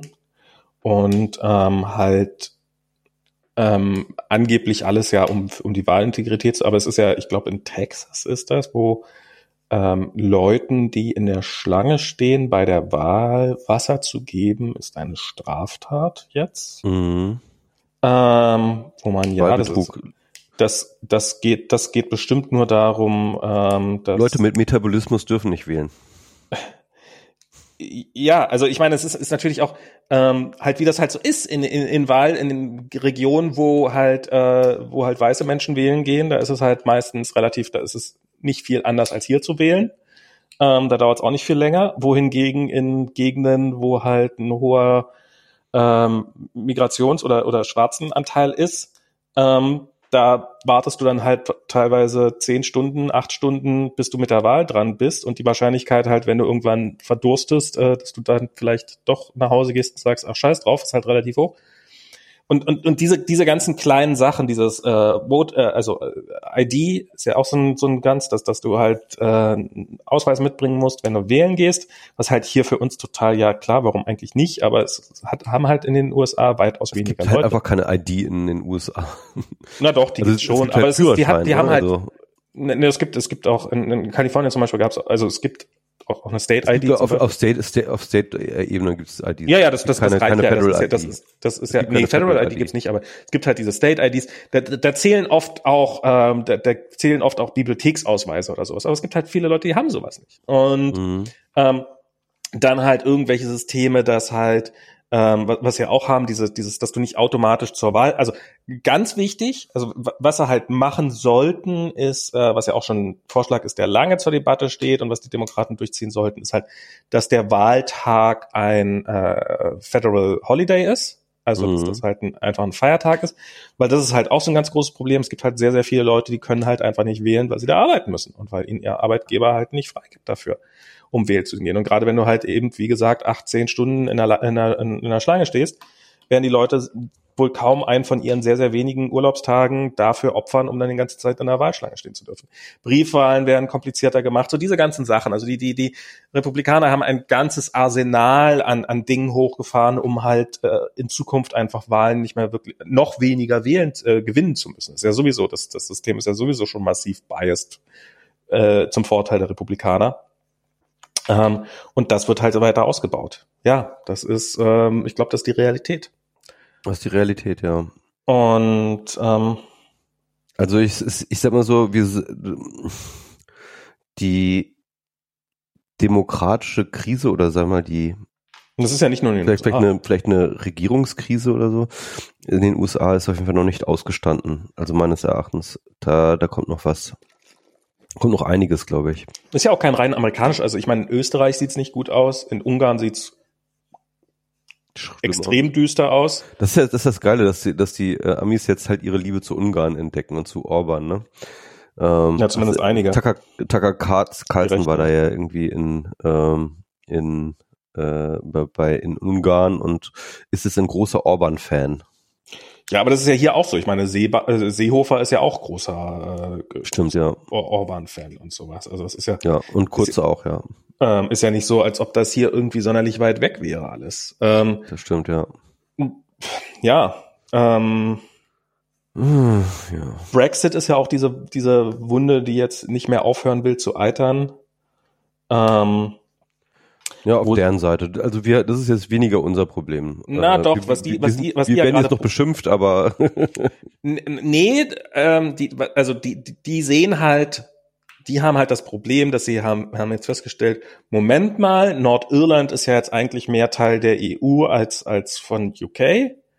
Ähm, ja, das stimmt. Who would have thought? Wer hätte das gedacht, dass äh, bei den drei Möglichkeiten ja. von dem Plan, wo jeder gesagt hat, hey, dann ist aber Nordirland faktisch Teil der EU und gar nicht mehr der UK. Und wenn ihr das dann unter, wenn ihr das, wenn das euer Plan ist, dass das am Ende tatsächlich so kommt. Und was jetzt der Traum. Aber, aber ganz, ganz, Max, sollte es da nicht irgendwie eine Grenzregelung mit Blockchain geben, die das irgendwie. Stimmt, stimmt, die muss jetzt jede Sekunde kommen. Die ist bestimmt dann, bald meine, da. Ich meine, mit der, mit der Blockchain müsste das doch eigentlich auch geregelt werden können, ja, oder? Ja, ja, du hast recht. Oh Gott, stimmt. Die, die, die, virt, die virtuelle Grenze, die virtuelle geblockchainte Grenze. Ich erinnere mich. ähm, ja, also das, das, das, muss, das muss jetzt warum bald kommen. das nicht geklappt hat, das kann ich mir echt nicht erklären. Also das niemals. Das, das kommt bestimmt noch. Das kommt das, ja, ja, das, das muss ich. Das ist wahrscheinlich bestimmt die EU dran schuld mit irgendwelchen bürokratischen Sachen. Das, das, das bestimmt, ja, ja, klar. Ja, die, die, das muss EU es hat sein. da, die EU ah. hat da einen Zauber gemacht gegen die Blockchain. Machen die ja immer. Die Zentralbanken, das ist äh, die, die, die, ent, die entmachten dadurch, die wollen ja das Geld der Menschen weiterhin entwerten die ganze Zeit über. Das ist ja, das ist ja ihr heimlicher Plan. Ähm, genau. Und und was was was die was was deren was deren feuchter Traum ist, dass halt äh, Irland auch noch aus der äh, aus, aus der EU auf, austritt und quasi ein Teil von von UK wird. Ähm, wo die Iren sagen, wir sind nicht bescheuert, wir wissen, wie das das letzte Mal ausgegangen ist. Ähm, weil, also die haben ja, haben ja massiv schlechte Erfahrungen mit, äh, mit, äh, mit, mit zu, wie, wie, wie die allermeisten Länder, die mal zu, zu, zu UK gehört haben, haben auch Irland damit sehr, sehr schlechte Erfahrungen gemacht, also mit äh, mehreren hunderttausend äh, Hungertoten und sowas, also wirklich, wirklich ganz, ganz, ganz, ganz äh, krasses Zeug. Und aber das, das, ähm, das eitert so fröhlich vor sich hin und das ist, das ist noch lange nicht ausgestanden. Das wird auch noch, ähm, das wird auch noch darauf hinauslaufen. Die, ich, ich gehe mal fest davon aus, dass äh, UK dann irgendwann mal feststellt, dass oh, ups, unsere ganzen Waren sind ja jetzt doch alle in Nordirland und ah, jetzt sind sie auch in, in, in, in, in Rest von Irland und damit in der EU. Na ja, ohne Zollkontrollen, wie kann denn sowas passieren? Na ja, das also so die haben da also wird einfach nicht mit, da wird nicht fair gespielt. Das ist, äh, das, das, das, das wird noch, das wird noch ein schönes Problem für die EU werden und äh, wird es auch noch auf lange Zeit bleiben. Da brauchen wir uns keine Sorgen drum zu machen. Hm. Aber das ist auch ähm, und und halt auch so die diese diese Geschichten, die man hört von irgendwelchen Leuten, die seit äh, kleinster Kindheit in Großbritannien leben und die jetzt plötzlich das Land verlassen müssen. Ähm, also wirklich so irgendwelche 70-jährigen Leute, die mit zwei Monaten und, und die halt nicht nach oder, oder auch in UK geboren sind, aber nicht nachweisen können, hinreichend, dass sie UK Citizens sind und die dann halt irgendwohin abgeschoben werden sollen und sowas gerade. Ähm, teilweise auch, also wie dann halt so ein System äh, ja dann auch sich mit gerne selber an den Fuß schießt, halt, also was wir ja auch gerne machen, irgendwelchen Leuten äh, Ausbildung für irgendwelche Jobs suchen, die man hier händeringend, wo man händeringend Leute sucht und dann, wenn sie Ausbildung erfolgreich abgeschlossen haben und wir die ihnen finanziert haben, dann schieben wir sie wieder in ihr Land ab, wo sie mit dieser Ausbildung nichts anfangen können und, äh, und wo wir sie nicht mehr haben, äh, wo sie anfangen könnten, Steuern zu zahlen. Und genauso ist das da in UK auch gerade, dass man äh, anfängt, Leute ähm, wahllos abzuschieben, weil sie halt irgendwelche Dokumente nicht hinreichend mitbringen. Ähm, ja, alles ein großer Spaß. Ach, Brexit, da bin ich eigentlich auch äh, so ähnlich wie bei Trump bin ich bei Brexit auch eigentlich froh, dass man da ja nicht mehr so viel von hört. Ähm, Wir nicht. Wovon man ja viel mehr hört momentan ist der Klimawandel. Klima was? Ähm, Klimawandel. Ah. Es ist so, ähm, also ne, irgendwie dieses gesamte Wetter, diese, diese ganzen Wettersachen, ne, die, wenn man zusammennimmt, dann Ja, da gibt's nur, nur gute Nachrichten. Heute habe ich gehört, neuer Rekord in Europa. Höchste ja, Temperatur, die jemals gemessen worden ist auf Sizilien. Auf Sizilien, ja. 49,8 Grad. Ja, ich glaube, Da geht noch was. Nächstes, 48, nächstes Jahr knacken wir die 50. Hm? Ja, ich glaube 48 waren es dabei, ja. 48, naja, das kriegen wir alle. Ja, also, also knapp, knapp 50, ähm, ja. Ähm, ja, also ganz ehrlich, äh, das ist wirklich also immer mehr, vielleicht ist man ganz gut so ein bisschen über die eigene ähm, Klima Wahrnehmungsgeschichte oder Klimawandel-Wahrnehmungsgeschichte zu sprechen. Also ich bin schon mit dem Konzept des Treibhauseffektes aufgewachsen. Ne? Also das hatten wir schon in der Schule. Treibhauseffekt, dies, das, irgendwie ähm, CO2 und das könnte das wahrscheinlich irgendwann. Oder war das, das schon in der Schule war es schon Thema? Nee, das hatten, das hatten wir schon in der Schule. So progressiv war unsere Schule nicht. So, äh, ich glaube, das war so, ich glaube so fünfte Klasse oder so, irgendwann ähm, Anfang der 90 Anfang der 90 oder sowas. Und ähm, also das Konzept war irgendwie bekannt, ähm, Treibhausgas, äh, rein rein ähm, wissenschaftshistorisch gibt's das übrigens tatsächlich schon, glaube ich, im ähm, 19. Jahrhundert oder späten 19. Jahrhundert hat man schon die ersten Theorien zum Treibhauseffekt ähm, aufgestellt. Noch ohne ähm, jetzt habe ich mal konkret auf den Klimawandel hinzuweisen oder so, sondern einfach nur zu sagen, okay, ähm, CO2 in der Atmosphäre scheint wohl dazu zu führen, dass es halt so eine Art von ähm, Hitzestauung gibt, ne? Mhm. Dass mehr, mehr, mehr, mehr Energie getrappt wird und so. Also das gab es schon sozusagen die Modelle. Und dann halt irgendwann, dass es halt ein ähm, tatsächlich ein menschengemachtes Problem werden könnte. Das ist dann so, so seit den 80er, 90ern, ich glaube ich glaube sogar schon in den 70ern wurde das von den ersten Wissenschaftlern festgestellt und ich glaube sogar unter Nixon noch, ähm, noch adressiert. Und, ähm, und der hatte sogar tatsächlich schon ähm, ähm, erste ähm, Maßnahmen geplant, politische Maßnahmen geplant, um mit diesem, äh, um mit dem Klimawandel umzugehen. Das muss man überlegen, Nixon, ne?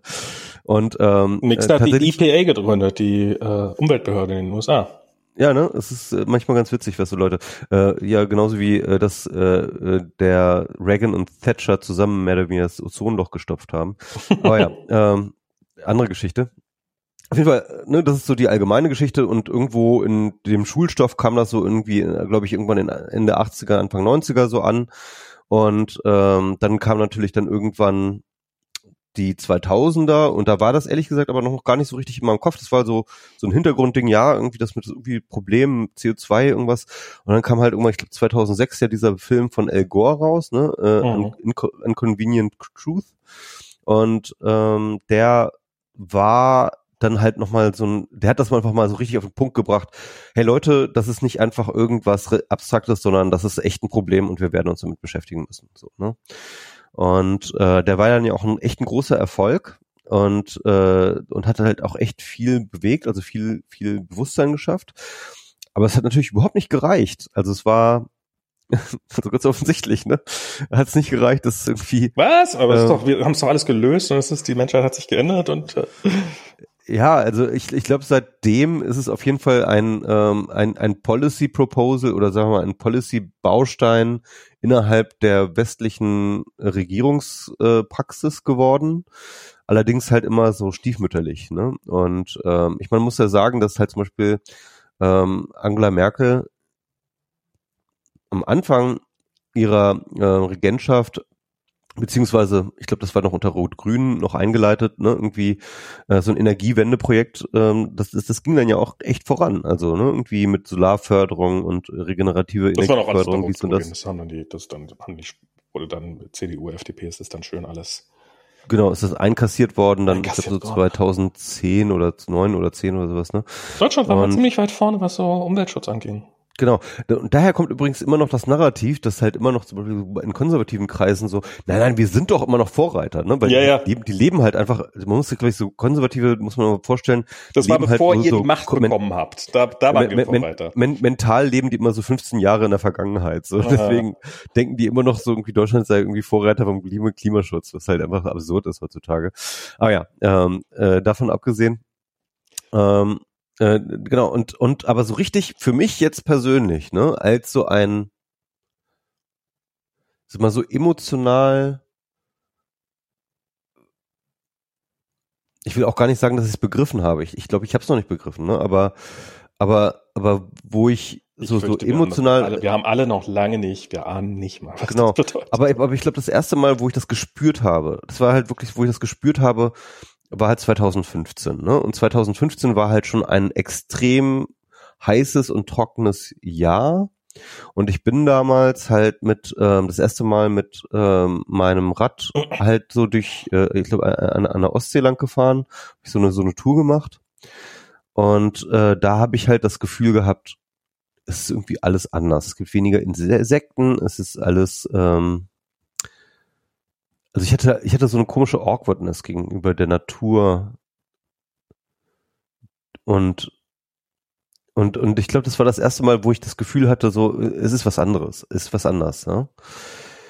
Und noch, noch verstärkter dann 2017, wo dann halt, äh, da hatten wir ja diese krassen Regenfälle auch in Berlin, wo dann halt irgendwie Keller alle äh, mhm. unter Wasser standen. Dann war ich eigentlich hier. Ja, genau, du warst ja nicht da. Und ähm, dann, dann hat sich das halt immer, also dann hat es sich relativ schnell, ist das eskaliert eigentlich, ne? Also so über die Jahre. Ähm, und natürlich dieser Jahr, äh, dieses Jahr ist natürlich alles total verrückt. Aber auch schon die letzten drei Jahre habe ich auch gedacht, so, wow, was ist hier los irgendwie? Ich wollte gerade sagen, nicht weniger verrückt als nächstes Jahr. Ja, ja, und es wird natürlich, es wird wahrscheinlich einfach jetzt, ähm, und, und ich glaube, die Erklärung dafür ist ja auch, dass halt ähm,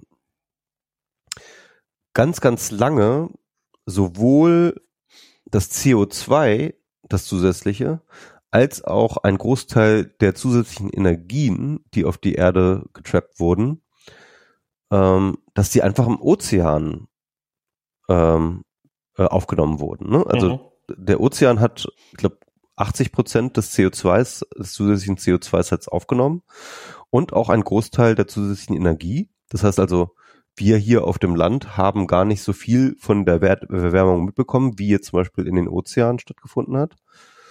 Und, ähm, und der Punkt ist natürlich, dass der Ozean halt, und das ist irgendwie, äh, habe ich bei Isotop, einen Blogpost drüber gemacht, dass, dass, dass die Sättigung von CO2 jetzt irgendwo seit 2019 oder 2017 oder so halt irgendwo zu Ende ist, ja, und seitdem ähm, kriegen wir, glaube ich, vermehrt diese Phänomene kommen jetzt tatsächlich auch sozusagen, äh, kommt der Klimawandel bei uns an, ne? sozusagen in der Atmosphäre. Weil äh, das, das, der, der Ozean ist halt so eine Art Puffer gewesen, ja. Es war so ein, so, ein, so ein Buffer. Der hat das halt ganz lange verzögert im Endeffekt auch. Und ich glaube, dass wir jetzt erst anfangen, wirklich auf der Erde in unserem Leben den Klimawandel jetzt anfangen zu spüren. Und äh, äh, ja, und, und, und, und das ist halt so eine Sache mit der Imagination. Es ist ein Unterschied, abstrakt zu wissen, dass es den Klimawandel gibt. Das ist ein Unterschied zu das, das Konzept des Treibhauseffektes zu kennen. Als halt wirklich eine Vorstellung davon zu haben, was das bedeutet. Und ich glaube, diese Wetterkrassen, diese krassen Wetterereignisse, die sind lange nicht das Ende der Fahnenstange, was wir erleben werden. Ne? Das oh, kann man davon auch, das kann man absolut von ausgehen. Aber sie geben so einen Glimpse, so eine, so, so, so eine Art Vorahnung davor, was auf uns zukommt. So, so eine ganz kleine Vorahnung. So, sieh dir das an, was du gerade siehst und potenziere es mal zehn oder sowas, ja. Und ähm, ja, fuck. Ähm, es macht mir echt Angst, also wirklich Angst. Ja, und das ist, ähm, was, was ich halt so, ich finde find so diese, diese, dieses, äh, diese Erzählweise, wie jetzt hier die, äh, ja, wir müssen, wir müssen jetzt lernen, mit dem Klimawandel leben zu lernen. Das ist, das ist jetzt, das ist jetzt. Äh, müssen wir auch. Hilft ja nicht. Ja, ne? also, ja, also äh, der Zug ist schon lange abgefahren. Das, das ist, ja. das, dass wir damit lernen müssen, leben zu lernen. Das ist, das ist, es ist einfach es wird einfach, es wird einfach passieren. Das ist äh, egal, was wir jetzt machen. Selbst wenn wir jetzt sofort auf der Stelle aufhören, CO2 zu produzieren, da, der Schaden ist bereits angerichtet. Ja. Ähm, das ist ja was das IPCC sagt, ja. Also selbst wenn wir jetzt sofort aufhören mit CO2, die ganze Welt, bam, bam, bam, wir werden trotzdem 1,5 Grad überschreiten. Ja also bis 1,6 sozusagen, besten Szenario, das war das beste Szenario, was sie da aufgemacht haben, dann kommen wir auf 1,6 und schaffen das aber bis zum Ende des Jahrhunderts wieder zurückzukommen auf unter 1,5. Also ähm, das ist jedenfalls das, was sie da prognostizieren, aber ähm, das ist natürlich total unrealistisch. Wir, wir und ich glaube, ganz, äh, also ganz ehrlich, ähm, ich muss das ganz ehrlich sagen, ich, ich bin jetzt kein Klimaaktivist und das ist, das ist wahnsinnig demotivierend, aber no way werden wir 1,5 Grad äh, matchen. No way, das ist ausgeschlossen. Das ist ja, es ist ausgeschlossen. Es ist, es ist physikalisch ist es nicht ausgeschlossen, ja. Wenn wir morgen einfach die gesamte fucking Menschheit runterfahren, dann ist das nicht ausgeschlossen, aber es ist einfach fucking realistisch ausgeschlossen. Wir werden über 1,5 Grad hinausschießen und zwar big time. Und ich glaube, wir können froh sein, wenn wir unter drei bleiben. Ich, das sind, das sind, das sind so alles Bereiche, in denen ich dann, keine Ahnung, ich, ich traue mir, also ich, ich habe ich hab keine Ahnung ein, davon. Ja, es steht alles im IPCC-Bericht, da kannst du dir ja, gucken, ja, hab, welches Szenario du für, für, für, für, für wahrscheinlich hältst. Ähm, ja, also. Aber, äh, ja. Ich habe keine Ahnung, ich habe ich hab den nicht gelesen, ich sollte, sollte, sollte man vielleicht mal lesen, auf jeden Fall. Nehme ich mir mal vor. Ähm, ja, aber es ist so, es ist so, ich habe, ich habe, ach ja. Tja, mal gucken. Das ist ein, ein scheiß Thema, ja. Ich habe jetzt die Stimmung versaut. Tut mir leid. Aber ich, ich, ich hätte das, ich hatte das Gefühl, wir müssen da mal drüber reden. Siehst du, darum, darum beschäftige ich mich mit Krypto. Das ist im Vergleich so ein kleines, lösbares, albernes Problem. Äh, was halt so. Ja Haha, guck mal, die Trottel, die wir Geld verlieren. Naja, es ist halt so, ist halt so. Ja, aber, aber, aber, Max, du hattest jetzt heute äh, mir einen äh, Podcast empfohlen, genau. den ich mir auch gleich ange äh, einge äh, angehört habe. Ja, das ist offensichtlich. Das war, war ich Und ich fand das auch so, in, also jetzt mal so ganz, so von unserer Attitude her, Attitude, ja. Attitude her, ja.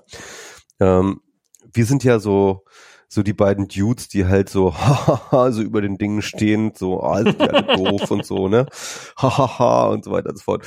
Und, ähm, und was ich halt so cool an diesem Podcast fand, ist, also vielleicht nochmal kurz ähm, äh, vorgestellt, der Podcast heißt äh, When the Music Stops. Genau. Ähm, ich hatte den noch gar nicht auf dem Schirm irgendwie, aber äh, jetzt und diese eine Folge gehört, ähm, da hatte er einen Gast, ähm, interessanterweise ein ähm, Deutsch-Haitianer, äh, der aber in den USA lebt. Und der, ähm, ja, ist so ein Enthusiast von Nano, einer Kryptowährung, die tatsächlich ähnlich wie Bitcoin ähm, äh, sich als äh, reine Transaktionskryptowährung versteht aber mit dem Unterschied, dass es eben nicht auf Proof of Work setzt, sondern auf Proof of Stake, damit halt äh, sich eine ganze Menge weniger Probleme einkauft, nämlich natürlich die große Umweltzerstörung durch den Energieverbrauch, als auch ähm, die das Transaktionsvolumen äh, als auch die Transaktionsgebühren und so weiter und so fort ist halt einfach ein slickes kleines System, ähm, das äh, eigentlich besser funktioniert als Bitcoin. Also das tut was Dramatisch, Bitcoin tut. alles funktioniert besser als Bitcoin. Also, meine, also Bitcoin besser, ist literally also, die Welt anzünden und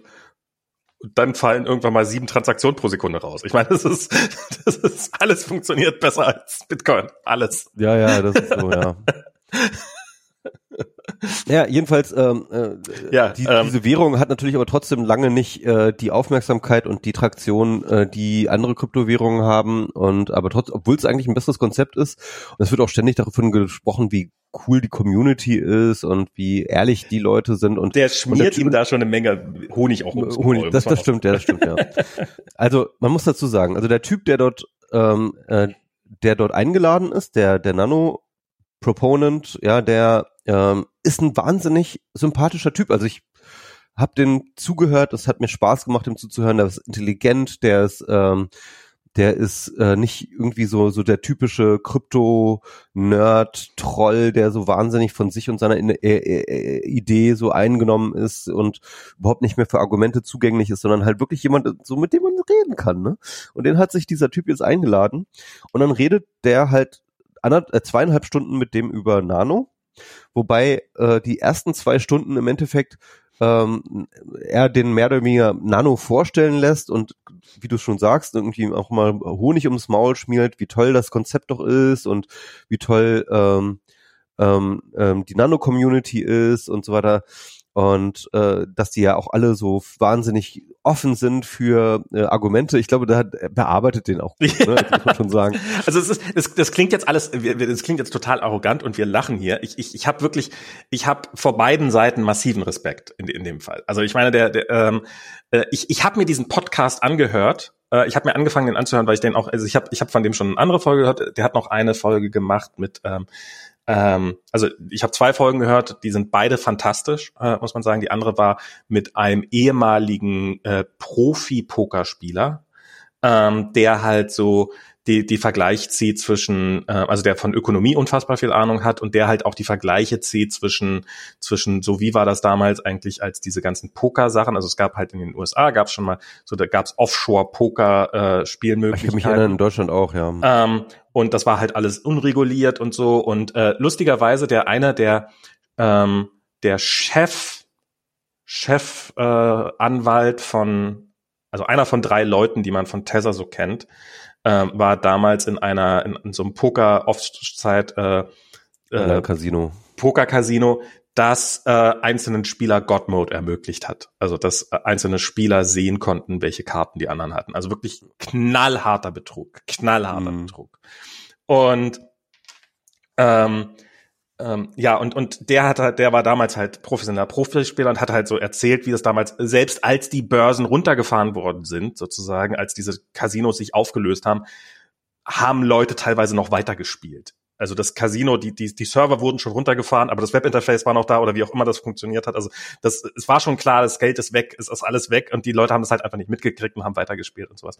Das, das war ein sehr guter. Und diese, und dann hatte ich halt diesen Podcast, der halt auch so in dieser ganzen äh, No-Coiner-Community ziemlich rumgereicht worden ist und wohl gesagt worden ist, so wow, es ja. Mittlerweile eine No-Coiner-Community ist super geil. Ich will die, Teil davon sein. das ist, ich lädt, ich, äh, ich schicke dir gerne die Liste von den Twitterern zu, die ich, äh, äh die, die, die, äh, die ich, denen ich da so folge. Das sind gar nicht alles so Hardcore-No-Coiner, muss man auch sagen. Da sind auch teilweise. Äh, David Gerard kenne ich natürlich und den ähm, und David Columbia, dem, dem folge ich auch. Äh, ähm, ähm, genau, da ist noch einer, warte mal, wie heißt das? Steven, Steven, äh, Steffen. Steve, Steven Deal, dem, genau. folge ich auch, ja, genau. Ähm, der ist, der ist auch gut. Und es sind auch so ein paar hier, äh, Francis Coppola, die ist, ähm, die schreibt, glaube ich, so für Coinbase zum Beispiel, so ein, so ein Bitcoiner. Ist, ist, ist Francis Coppola, ist das nicht die Tochter von ähm, von dem Regisseur? Also die, die, die auch, ist das nicht eine Regisseurin? Nee, die ist irgendwas, äh, dann, dann ist, hat die wahrscheinlich nur einen, einen Namen. Ähnlichen Namen, das ist egal. Ja, egal. Ähm, und, und ich, ich folge da einigen Leuten und da ist das so ein bisschen rumgereicht worden, ist dann halt so auch, auch genau wie du so, ja, so ein nettes Gespräch und so und so, so und auch, auch halt positiv gesehen. Und ich habe mir das angehört und ich bin halt so, ich, ich war halt irgendwann, ich, ich konnte diesen Podcast nicht mehr weiterhören, weil ich habe so, er, er redet halt da dieser äh, Patrick, äh, warte mal, ich habe den Namen extra raus, Patrick Luberus, hier dieser Luberus, dieser Nanotyp, der erzählt dann halt, wie er sich das alles vorstellt und sowas und ähm, und Deflation ist ja und nicht so Deflation. Nein, Deflation wird alles töten. Das ist wirklich so, dass wenn Deflation im Spiel ist, dann kann es nicht funktionieren.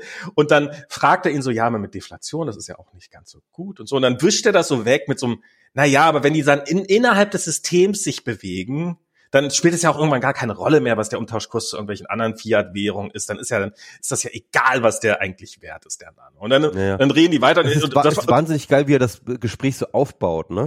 Und vor allem, dass er auch ganz am Anfang auf so ein altes YouTube-Video von ihm referenziert und ihn ja, dann fragt so, hey, da hattest du doch schon mal äh, was über so ein Ponzi-Scheme erzählt. Erzähl doch mal ganz kurz, was hast du dir dabei gedacht und so. Und dann erzählt er halt irgendwie, ja, wie er dieses Ponzi-Scheme entdeckt hat und Bitcoin dann halt durch das, ne? da, was? War das BitConnect? Bit ja, BitConnect war das. BitConnect, BitConnect, BitConnect, genau. ja, genau. Und dann, wie er das halt so durchschaut hat und so weiter und so fort. Und es ist, man merkt einfach so im Nachhinein, er hat damit eigentlich sozusagen schon so, so, so, so ein Frame gesetzt, ja, irgendwie für das Gespräch. Das, das, es das, ist das ein bisschen so, wie man einen Hund aus. einschläfert oder sowas. Ich weiß es nicht. Es ist, es ist. Also, das, das nutzt er in dem Moment überhaupt nicht aus, sondern, ja. ah ja, das war eine interessante Folge und so weiter. Erzähl doch mal, elaborier doch mal.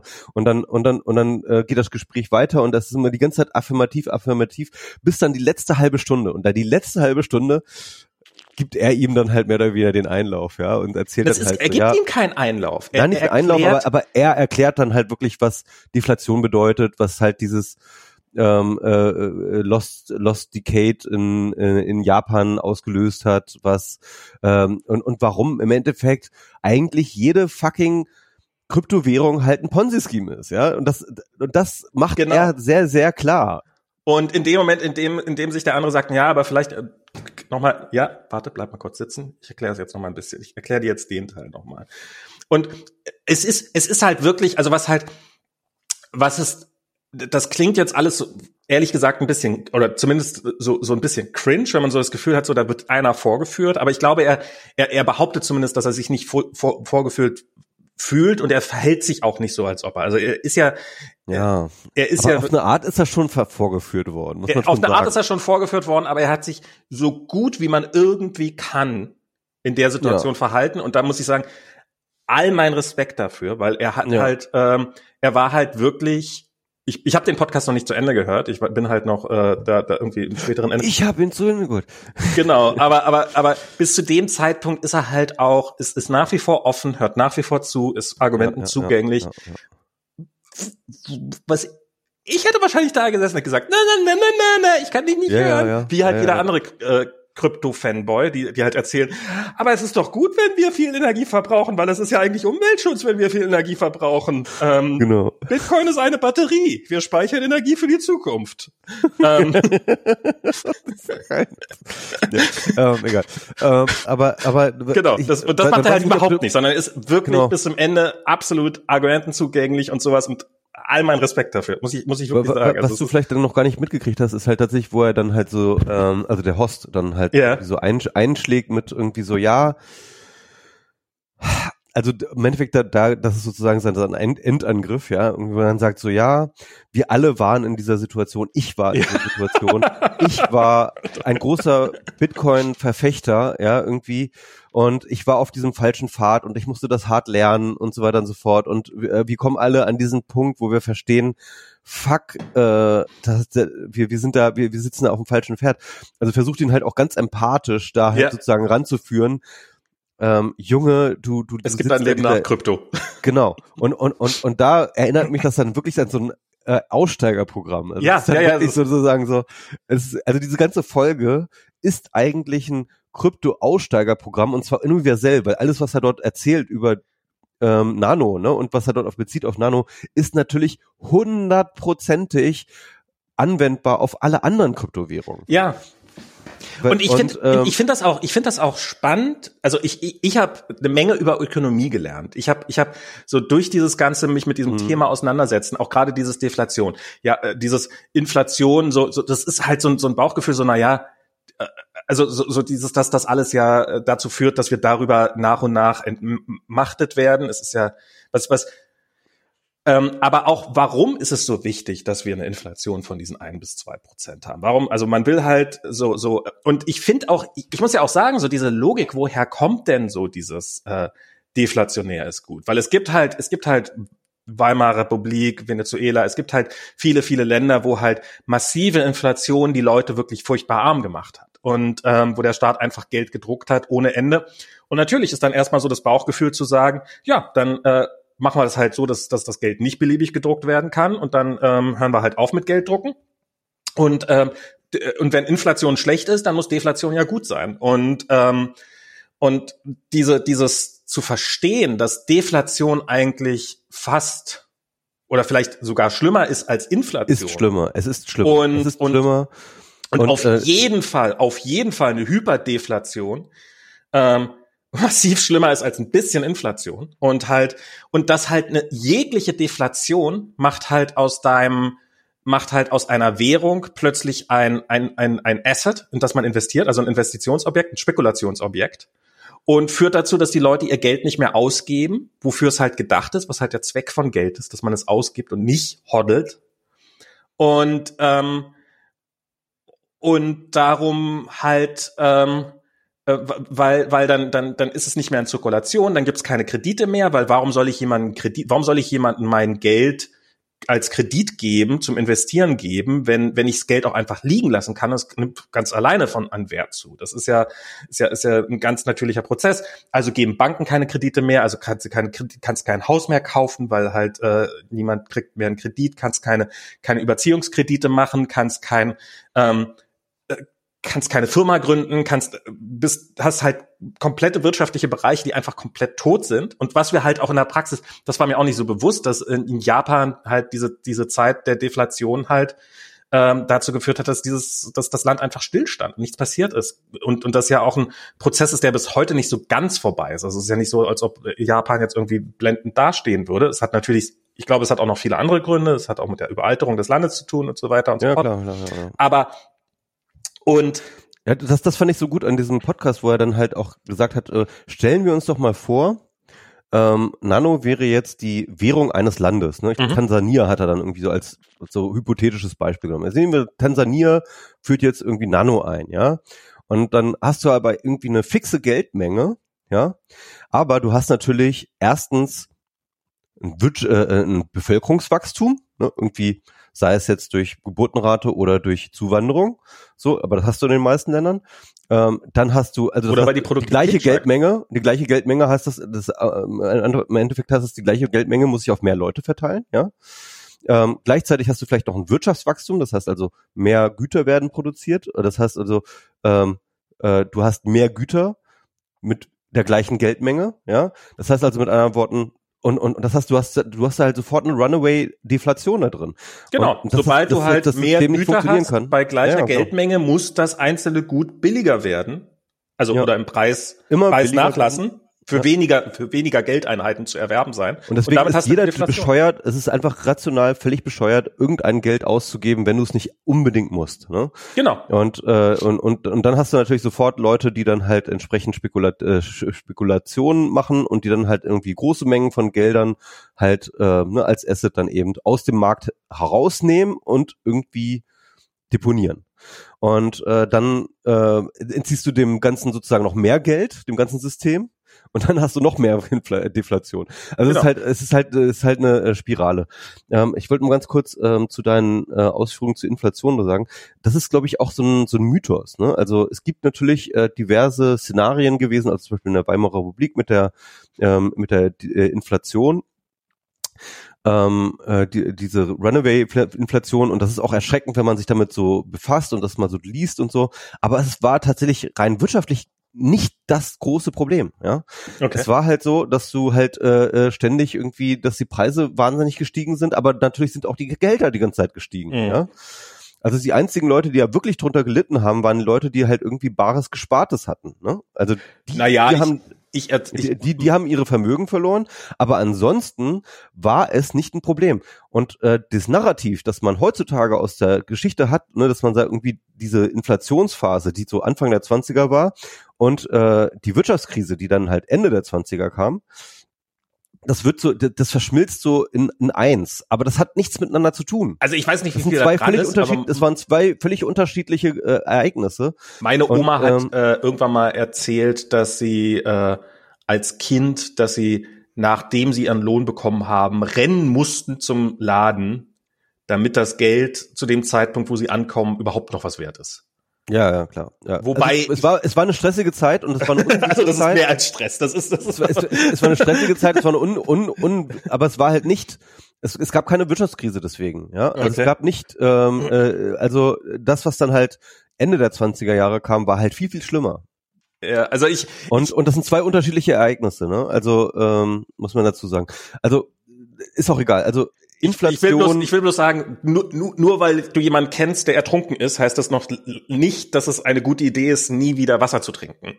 Ähm, das, das ist äh, die, die, die, die, Mischung macht's. Und ich, und ich glaube, das ist ja. halt auch bei diesen Kryptowährungen, warum die Deflation, weil es halt, weil es halt schön einfach ist. Muss man ja auch sagen. Ich meine, so eine gleichmäßige Inflation zu halten, das, das erfordert, zumindest nach allem, was wir bisher wissen, also es gibt diese Versuche von irgendwelchen Stablecoins, die halt, wo halt die Idee ist, die hängen irgendwie am Dollar dran oder sowas. Aber das ist, das funktioniert natürlich überhaupt nicht mehr, wenn, wenn die Hälfte, wenn ein Großteil deiner Investoren oder deiner, deiner, deiner deiner Kaltmitglieder äh, der festen Überzeugung ist, dass äh, das Fiat eh das Böse ist und dass man sich da gar nicht ranhängen darf und dass es ja komplett frei und unabhängig davon sein muss. Und ansonsten ist das halt bisher noch niemandem gelungen, ein, ein, ein Prinzip zu finden, ähm, wie man ohne ähm, irgendwelche Warenkörbe zu messen und irgendwelche äh, großen Statistiken aufzustellen, ähm, Aussagen treffen kann darüber, wie hoch überhaupt die Inflation ist und wie sie dann zu bekämpfen ist. Das ist halt, das ist halt eine menschliche Entscheidung. Und ich glaube, so dieser, dieser Gedanke, so, naja, Menschen reagieren böse, darum schreiben, darüber, darum überlassen wir das einfach einem Programm, was wir irgendwann mal geschrieben haben. Erstens, dieses Programm wird auch von Menschen geschrieben und die können da schon Sachen reinschreiben und sich das auch und äh, genauso ihre Biases mit reinpacken. Ähm, aber halt, äh, zweitens, ja, bloß weil ich in irgendeinem, weil, weil, weil sich alle blind an irgendein Formular halten, heißt das noch lange nicht, dass es deswegen irgendwie ein gutes Prinzip ist oder sowas. Das ist, aber es ist halt, es ist halt, die, glaube ich, die, die einzige Idee, die im Augenblick da existiert in dem Bereich und darum wird die halt auch verfolgt. Ähm, aber es ist, äh, ja, spannender Podcast, lohnt sich auf jeden Fall. Between the ja, Chairs. Genau, und, und ich denke, das ist halt. Nee, wenn sie Music ähm, stops, so. Hat, hat when, the, when, the music, when, when the music stops. Und ich finde, das ist auch wirklich tatsächlich ein ziemlich un, wie gesagt, ein universelles Ausstiegsprogramm. Ich glaube, das kann man wirklich jedem Coiner, kann man diese Podcast-Folge empfehlen, ja, und sagen so, hier, hör dir die einfach mal an.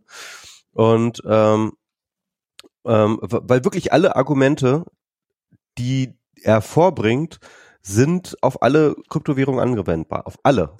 Und ähm, wenn ein Coiner da immer noch, immer noch, immer noch glaubt, dass er, dass er da immer noch eine Währung hat, ja, in die er da investiert, ich meine, das, ich, ich verstehe, ich habe nie verstanden, warum, äh, wie die Leute das Prinzip Hodel und das Prinzip Währung unter einen Hut bekommen können. Also ich, ich verstehe es nicht, ja. Also ähm, entweder ist es eine Währung und dann bezahle ich damit Dinge oder ist es keine Währung und dann hodel ich den Scheiß. Aber ja, ja. es kann nicht beides sein. Es ist einfach, es ist einfach ein Widerspruch. Es ist ein Pipe Dream. Die Leute haben keine, ich meine, ja. wie viel Ahnung und das sagt er ja, das sagt, das sagt ja auch der, der, der Moderator von diesem Podcast und das sagt er auch absolut zu Recht. Man muss halt auf so vielen Bereichen, man muss halt, ein, man muss halt Ahnung von Technik haben, man muss halt Ahnung von Ökonomie haben, man muss wirklich von so vielen Dingen. Eigentlich doch, braucht man keine Ahnung von Technik. Sorry. Äh, also ähm, naja, also ich, ich finde ich finde schon, es macht viele Dinge zumindest einfacher, weil ich glaube, dass zum Beispiel, dass das auch ein Haufen technischer Probleme nach wie vor ungelöst sind. Und ich glaube so, dass zum Beispiel, wenn man, wenn man ähm, aber sowas erst, wenn man so über Smart Contract. ja, nee, aber auch wenn man, auch wenn man sowas wie, ich meine, wie viele Leute wissen nicht, was Kryptographie ist und denken, dass Krypto, dass Kryptographie automatisch mit, äh, dass, dass das quasi, dass das erst erfunden worden ist und dass wir vorher keine digitalen Signaturen hatten und sowas. Ich glaube, ja. das ist schon mal eine Menge wert. Und dann. Ich, ich habe ich hab mal vor, e ich, also nicht vor Ewigkeiten, aber so vor zwei Jahren oder so, habe ich so einen Artikel tatsächlich gelesen, wo, oh Gott, das war so schlimm das war irgendwie äh, äh, Fokus Finanzen oder so, und dann wurde tatsächlich irgendwie so Bitcoin und Kryptowährung erklärt mit, ja, und das ist alles in der Blockchain und deswegen ist das alles verschlüsselt und das kann man dann nie wieder lesen. Also so völlig falsch verstanden. So. Genau. Also so, so, so, ja. Aber, aber, aber das aber am Ende des Tages sind diese ganzen ähm, also du, du musst, du musst kein, Konzepte, du musst, die technischen Konzepte sind eigentlich gar nicht entscheidend. Ich glaube, die technischen Konzepte sind halt deswegen, da habe ich letztens auch einen Thread zu, zu gemacht, die sind halt in erster Linie glaube ich, so eine Allgemeinheit sind diese technischen Konzepte, Kryptographie, oh, sind halt so ein gutes Narrativ, ja. Ja, ja. die Leute glauben, dass etwas wert ist, weil, huh, da ist Mathematik involviert, die ich, ich nicht verstehe. Also muss es ganz wertvoll sein. Und nee, und, die ich äh, die ich nach, die ich glaube zu verstehen, nachdem ich das und das darüber gelesen. Also es gibt ja auch so dieses Do Your Own Research und sowas. Das ist, man kann, man kann sich ja auch fantastisch leicht in diesem ganzen Feld verlieren. Also das ist ja, ja, und das ist ja auch dieser Typ, der erzählt ja auch am Anfang, dass er so, ja, er guckt sich Kryptowährung an und er liest die White Paper dazu und er liest das und er liest die technischen Voraussetzungen und so, was was halt dramatisch mehr ist, als die aller, aller, allermeisten Krypto-Enthusiasten, ich möchte sie nicht Investoren nennen, tun. Und ähm, ich habe mir, ich habe mir das Bitcoin White Paper mal teilweise durchgelesen, ähm, obwohl es sich wohl auch ganz gut liest. Ähm, ich, ich, ich lese mir auch keine weit, also der, der, der hat sich technisch definitiv viel, viel weiter damit beschäftigt als ich. Ändert aber, und das sagt er immer auch immer, zur Ökonomie steht halt nichts in den White Papern. Und dass das halt und ja, so zu spieltheoretischen Prinzipien, äh, die beim Proof of Work dann halt eine Rolle spielen, das ist natürlich schon ökonomisch halt. Klar, aber aber und ich meine, das ist halt auch bei diesem bei diesem ganzen Nanozeug. Ähm, ja, so ein bisschen ist das wahrscheinlich auch nur noch nicht angegriffen worden oder bisher noch so robust war, weil es sich einfach nicht gelohnt hat, das irgendwie großartig zu prüfen, ob sich tatsächlich lohnt. Ähm, es gibt ja hin und wieder mal, es gab ja auch so, ein, so einen Stablecoin-Ansatz, wo irgendjemand äh, Titan, Titan, Titan, irgendwas, das, ähm, hieß der, die hatten, haben so einen Stablecoin entwickelt und es sollte der erste algorithmische Stablecoin geben und die sind damit an die Börse gegangen und haben den verkauft, dann ging der Preis kurz hoch und dann puh, ging er wirklich so senkrecht runter. Und er hätte weder hochgehen sollen noch runtergehen sollen. Ja, ich meine, Stablecoin. Hä? Und das hat, und das, ja, Stablecoin, genau. Er hätte einfach stabil bleiben sollen. Und es hat, es hat keine zwölf Stunden gedauert, bis, bis, bis, bis, bis der Wert komplett, also wirklich null, null mhm. wertlos war. Ähm, und, und auch, äh, und dann kam noch irgendwie lustiger, äh, lustigerweise kam noch irgendein Programmierfehler mit rein ähm, denn der dann dafür gesorgt hat, dass der Contract sich quasi selber gelockt hat, weil er halt, ich nehme mal an, eine Division durch Null irgendwo durchgeführt hat und sich daran dann aufgehängt hat. Und dann plötzlich, dann ging plötzlich gar nichts mehr. Und ähm, das ist ein bisschen ist das schon so, äh, habt ihr das vorher so gar nicht getestet? Also das ist so, so, das, das ist ja, das, das könnte man ja auf, Trock, auf dem Trockenen schon mal durchprobieren. Was passiert denn hier, wenn ich jetzt einfach viel Geld reinstecke und den Preis in die Höhe treibe und, und dann den Preis crashe oder sowas? Das, so, das kann man ja schon vorher mal durchsimulieren, hoffe ich doch. Ähm, aber es ist halt, das ist, das ist natürlich auch wieder das Faszinierende daran. Es ist sein eigenes Bounty. Diese ganzen Dinger sind ihre eigenen Bounty-Programme. Das ist also, wenn, wenn Google, wenn du bei Google eine Sicherheitslücke findest, dann gibt dir Google eine Menge Geld dafür, dass du halt diese Sicherheitslücke oder nicht ganz so viel Geld. Aber genau. vorher festgelegt. Ähm, und jetzt haben wir hier, äh, ist ja gestern war Poly oder wie das heißt, irgendwie so, so, so eine Blockchain-Anwendung. Ich, ich weiß nicht mehr genau, was es waren. Die sind, denen sind mal eben ihre gesamten 600 Millionen rausgenommen worden. Ähm, also, also das ist ja, da, da so eine Blockchain, so, ein Smart, Dollar, also, ja. so ein Smart Contract bringt ja automatisch seinen eigenen, äh, sein eigenes Bounty-Programm immer mit. Und, ähm, und im Zweifelsfall ist es dann wirklich der Hauptpreis und nicht hier nur irgendwie 100.000 Dollar. Und die, und die Hacker haben ja gesagt, die hätten auch noch mehr rausholen können, ne? Äh, ach so, das habe ich, das habe ich gar nicht, äh, das, ja, das, das, das, das, das habe ich noch nicht mal mitgekriegt. Und und das ist, das, das, das ist ja auch irgendwie, das ist ja auch alles, ich, ich finde das ja, ich finde das ja unfassbar faszinierend und ich finde das ja auch irgendwie ganz spannend und irgendwie, und irgendwie denkt man sich auch, es wäre schon cool, wenn es funktionieren würde. Aber ich, wie gesagt, das ist, ich, ich, ich frage mich bei diesem Kryptoscheiß manchmal, ob das sowas ist wie ein Perpetuum mobile. Was halt, so du kannst eine Maschine bauen, die erstaunlich effizient, ziemlich lange, die, du, du stößt sie einmal an und die hält drei Tage durch und dreht sich einfach weiter und erst nach drei Tagen stoppt sie. Und dann kann es doch nicht so schwer sein, eine Maschine zu bauen, die einfach nie mehr aufhört. Und das ist halt einfach physikalisch nicht möglich. Und ich. Ja, aber, aber das ist ja das, das ist ein interessanter Vergleich, ne? Weil ähm, wenn du jetzt zum Beispiel sagst, okay, ähm, Perpetuum mobile, ne, irgendwie einmal ein Anfangsimpuls und der wird da sozusagen, äh, reicht dann halt, dass sich das für ewig, das ist das Idee, genau. das ist dann für ewig weiter ähm, äh, weitermacht ohne Energieverluste im Endeffekt. Ähm, und natürlich sind die Energieverluste äh, bei einem Perpet also bei einem realen Konstrukt, wie immer du das System baust, sind natürlich irgendwie vor allem Reibung, ne, wird dann irgendwie Wärme. in Wärmeenergie umgewandelt und nicht vor allem, äh, verlässt das System zu Wärme. wird zu Wärme und, und, und verlässt das System als genau. Wärme. So und ähm, dann ist Bitcoin verdammt schlechtes Perpetuum Nee, nee, nee, das meine ich ja gar nicht. Ja, ja, klar. Ich meine, ja, ich meine, ich meine ohne Scheiß. Aber, aber das ist auch Teil des Podcasts. Äh, das wird dort auch besprochen. Ne? Also im Endeffekt, ähm, äh, du hast eigentlich sozusagen mit diesen äh, ganzen Kryptowährungen hast du ja eigentlich ein, ähm, hast du ja eigentlich eben äh, ein Ponzi-Scheme. Ne? Das heißt also mit anderen Worten, eine Art von um Umverteilung. Ne? Also du hast halt die Early Adapter und die Spät Adapter und äh, je später im, im, System du kommst, desto weniger wird zu dir hin verteilt, sondern all dein Geld wird halt nach oben verteilt. So, mhm. ja? Und das ist halt im Endeffekt sozusagen, du hast eine fixe Summe von Geld, die einfach sozusagen im System umverteilt wird. Das ist halt ein Ponzi-Scheme. So.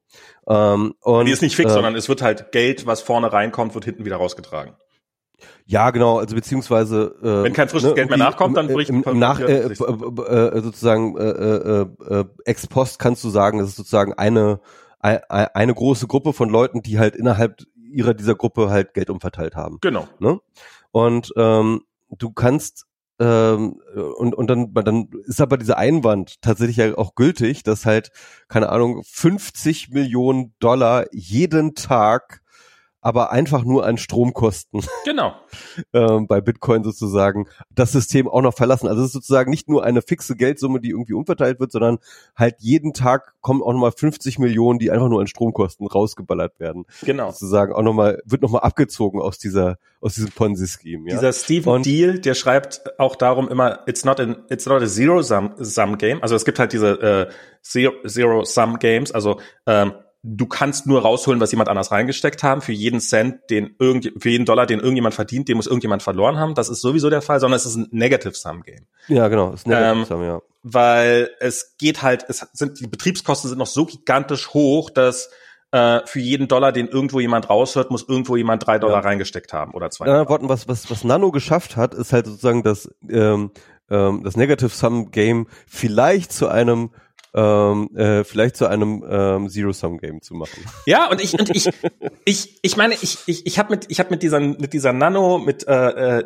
Natrium, das ist so eine so eine iOS-Anwendung, die gibt's auch für Android, mit der und dann gibt's irgendwo gibt's so eben kriegt man kostenlos so ein paar Nanos zum Rumspielen und damit habe ich mir dann auch zwei Telefone, habe ich mir Geld selber hin und her geschickt. Das geht halt ähm, ich, ich habe ja in meinem letzten Job war ich ja, habe ich ja eine Banking-App mitgebaut und das, äh, ich weiß ja, wie kompliziert der Prozess ist, da so ein Konto aufzumachen. Und dann so in dieses Natrium gehst du halt rein, ja klar, die haben halt die ganzen Regulationen nicht. Äh, klickst einen Button, hast ein Wallet, äh, hier hast du dein Geld drin und dann kannst du es hin und her schicken und so. Und das ist, das ist, das ist, das ist schon faszinierend. Das ist, das ist schon sehr, sehr cool. Und ähm, aber ähm, ja, haben halt massenhaft äh, Probleme, von denen wir noch gar nicht ahnen, dass sie sie haben, die sie vielleicht wahrscheinlich niemals kriegen werden, weil sie einfach nie groß genug werden.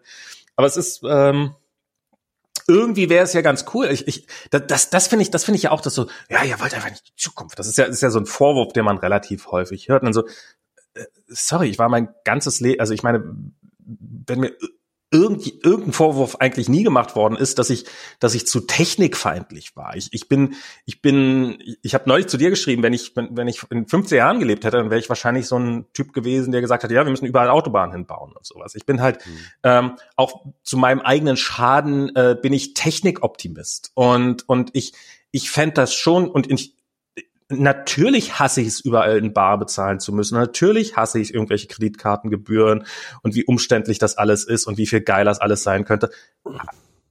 Aber ich glaube einfach nicht, dass ihr die Lösung dafür habt. Fertig. Ja, ja, ja. Oder ich bin ja. sicher, dass ihr die Lösung nicht dafür habt.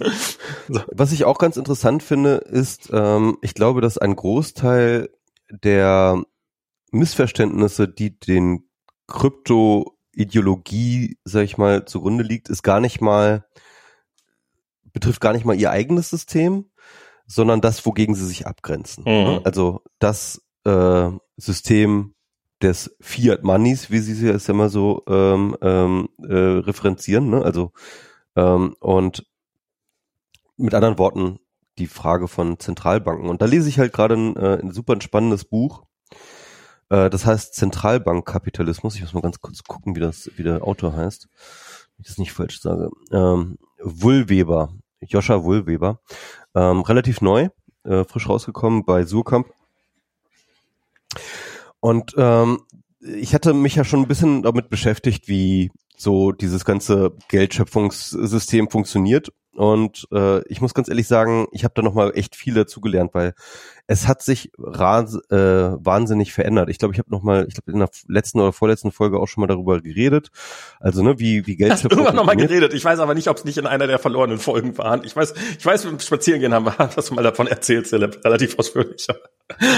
also äh, ne, irgendwie Geldschöpfung. Ja. Äh, wie funktioniert das? Also äh, das Geld, die, die, die, die, äh, der Euro oder der Dollar, wo kommt das her? Irgendwie, wie wird das gemacht und so. Und ähm, ich sag mal so, lange Zeit, und ich glaube, ich habe das auch noch in der Schule gelernt und dass man, man lernt das, glaube ich, auch noch in der, ich habe, glaube ich, sogar, sogar noch in der in der ähm, VWL-Vorlesung damals in der Uni oder so habe ich das gelernt. Das war ganz, ganz lange war das so, die, die, die Meinung war, dass Banken Intermediäre sind. Ne? Ja. Also das heißt, ähm, die Banken haben auf der einen Seite haben sie halt Einlagen von Sparern. Mhm. Ne? Du bist so, hast ein Konto bei der Bank, steckst dein Geld rein und dieses Geld nehmen sie dann und verleihen es an andere Leute. Ja. So. Und äh, das heißt mit anderen Worten, die haben auf der einen Seite sozusagen Eingänge und auf der anderen Seite Ausgänge und das äh, und das balancen sie dann halt irgendwie so aus und das ist so, so die Funktion von Banken. Das hat man so mal, mal gelernt. Ne? Mhm. Und ähm, das ist halt einfach totaler Bullshit. Also es ist, stimmt einfach nicht, ne? Und das ist mittlerweile auch äh, sozusagen die Lehrmeinung wurde mittlerweile auch angepasst. Okay. Also wow. tatsächlich, äh, tatsächlich ähm, balancen die überhaupt nichts irgendwo zwischen diesen beiden Gruppen äh, irgendwo aus, sondern ähm, eine Bank entschließt sich, dir einen Kredit zu geben und wenn sie dir entschließt, einen Kredit zu geben, dann kriegst du ein Konto und dann ist dann auf diesem Konto halt eine Zahl, wird dann reingeschrieben und dieses Geld, das dann da reingeschrieben wird, das ist dann in dem Moment geschöpft. Mhm. Okay. Das heißt also Banken schöpfen Geld in dem Moment, wo sie Kredite vergeben. Mhm.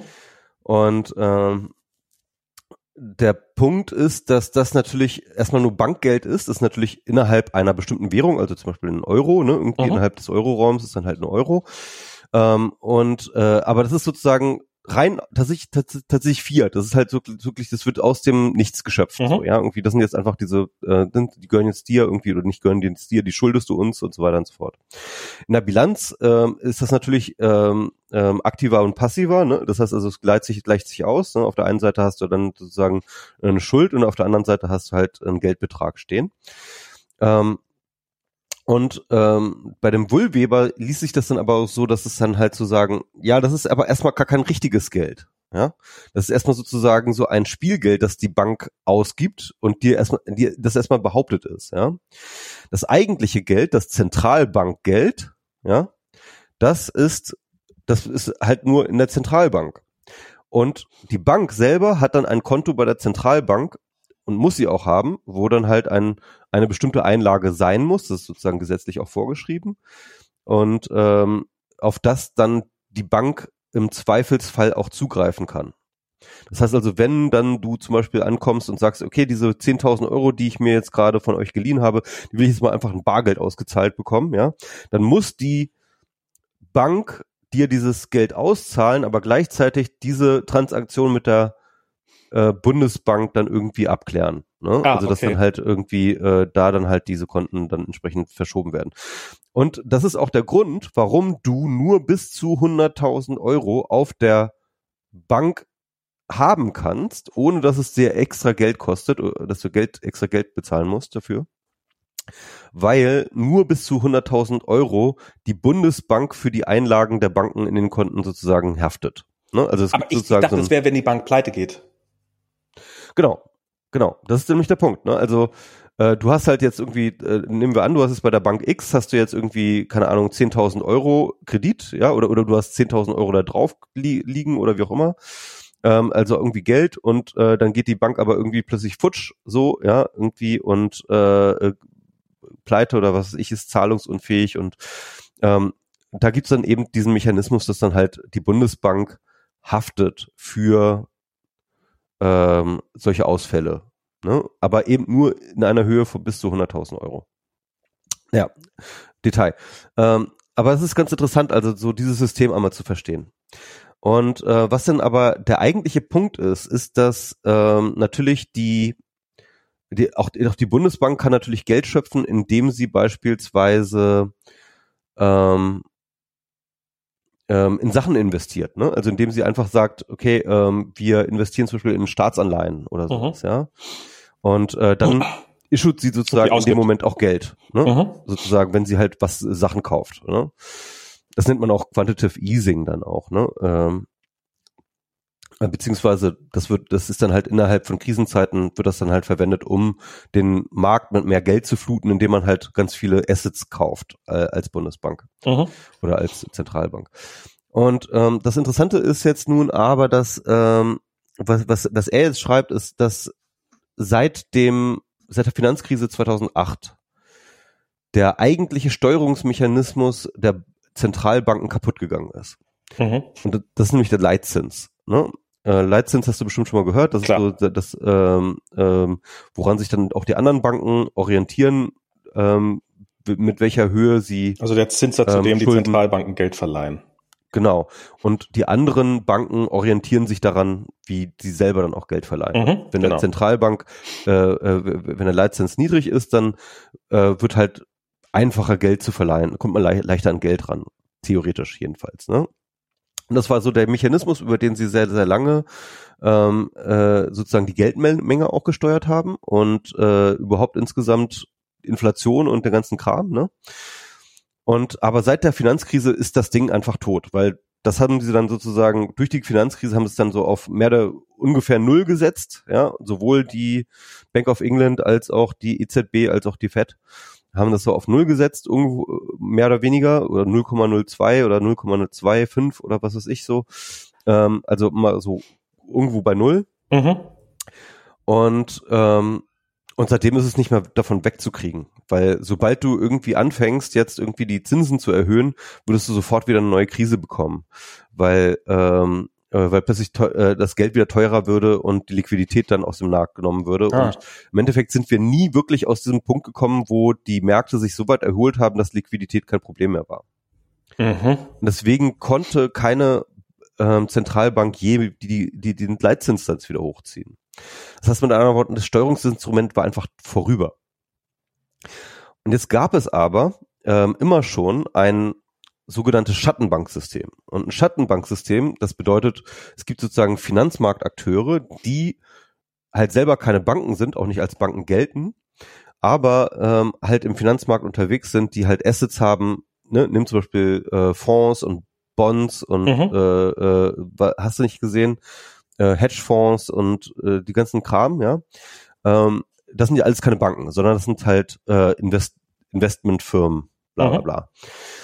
Und die haben sich aber schon immer auch nicht nur über Bankengeld geliehen, sondern deren System funktionierte auch immer sozusagen untereinander. Die haben halt sich gegenseitig immer ähm, sozusagen Kredite gewährt, mhm.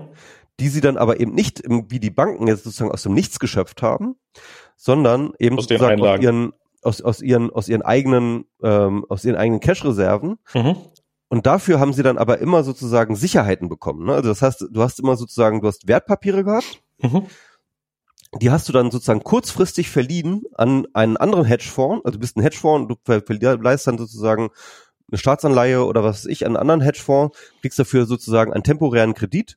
Mhm. Aber dieses ganze Geschäft ist sozusagen auch terminiert, relativ kurzfristig, teilweise nur einen Tag oder was weiß ich, ja, wo du dann halt einfach mal irgendwie ein bisschen Cash bekommst. Um kurzfristig und, Liquidität äh, dann, herzustellen um, um kurzfristig Liquidität herzubekommen, genau. Mhm. Und, und dieses Schattenbanksystem, das gab es eigentlich schon immer, ne, aber das ist sozusagen echt auch gewachsen.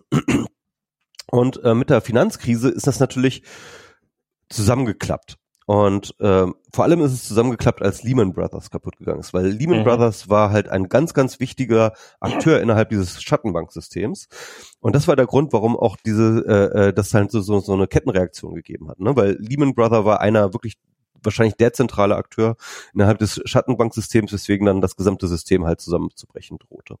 Und auch die Banken mit reinzureißen drohte. So, ja. Und das heißt also mit anderen Worten, die Fed musste damals ähm, es reichte dann nicht mehr einfach über die normalen Wege Geld bereitzustellen, über die Banken nämlich, ne, sondern sie musste die Schattenbanken irgendwie Liquidität, äh, Liquidität herstellen. Das heißt, wir mussten selber sich als Akteur im Schattenbanksystem hm. Die waren plötzlich nicht mehr nur Länder of Last Resort, das ist ja so eine der Funktionen von Zentralbanken, sondern sie waren dann auch ähm, Marktteilnehmer of Last ja. Resort. Okay. Ja. Das heißt, sie haben sozusagen, dadurch, dass sie halt Marktmacher waren, konnten sie dann halt die Schattenbanksysteme mit Geld versorgen.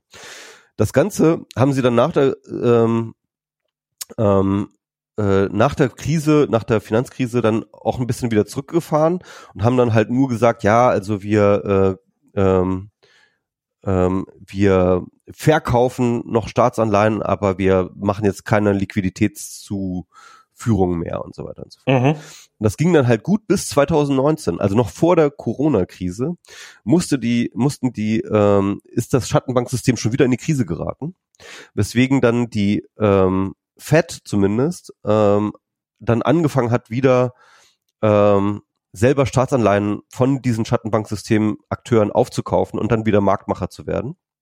Und dann kam die Corona-Krise und dann ist natürlich, war natürlich alles, dann war alles off. ja.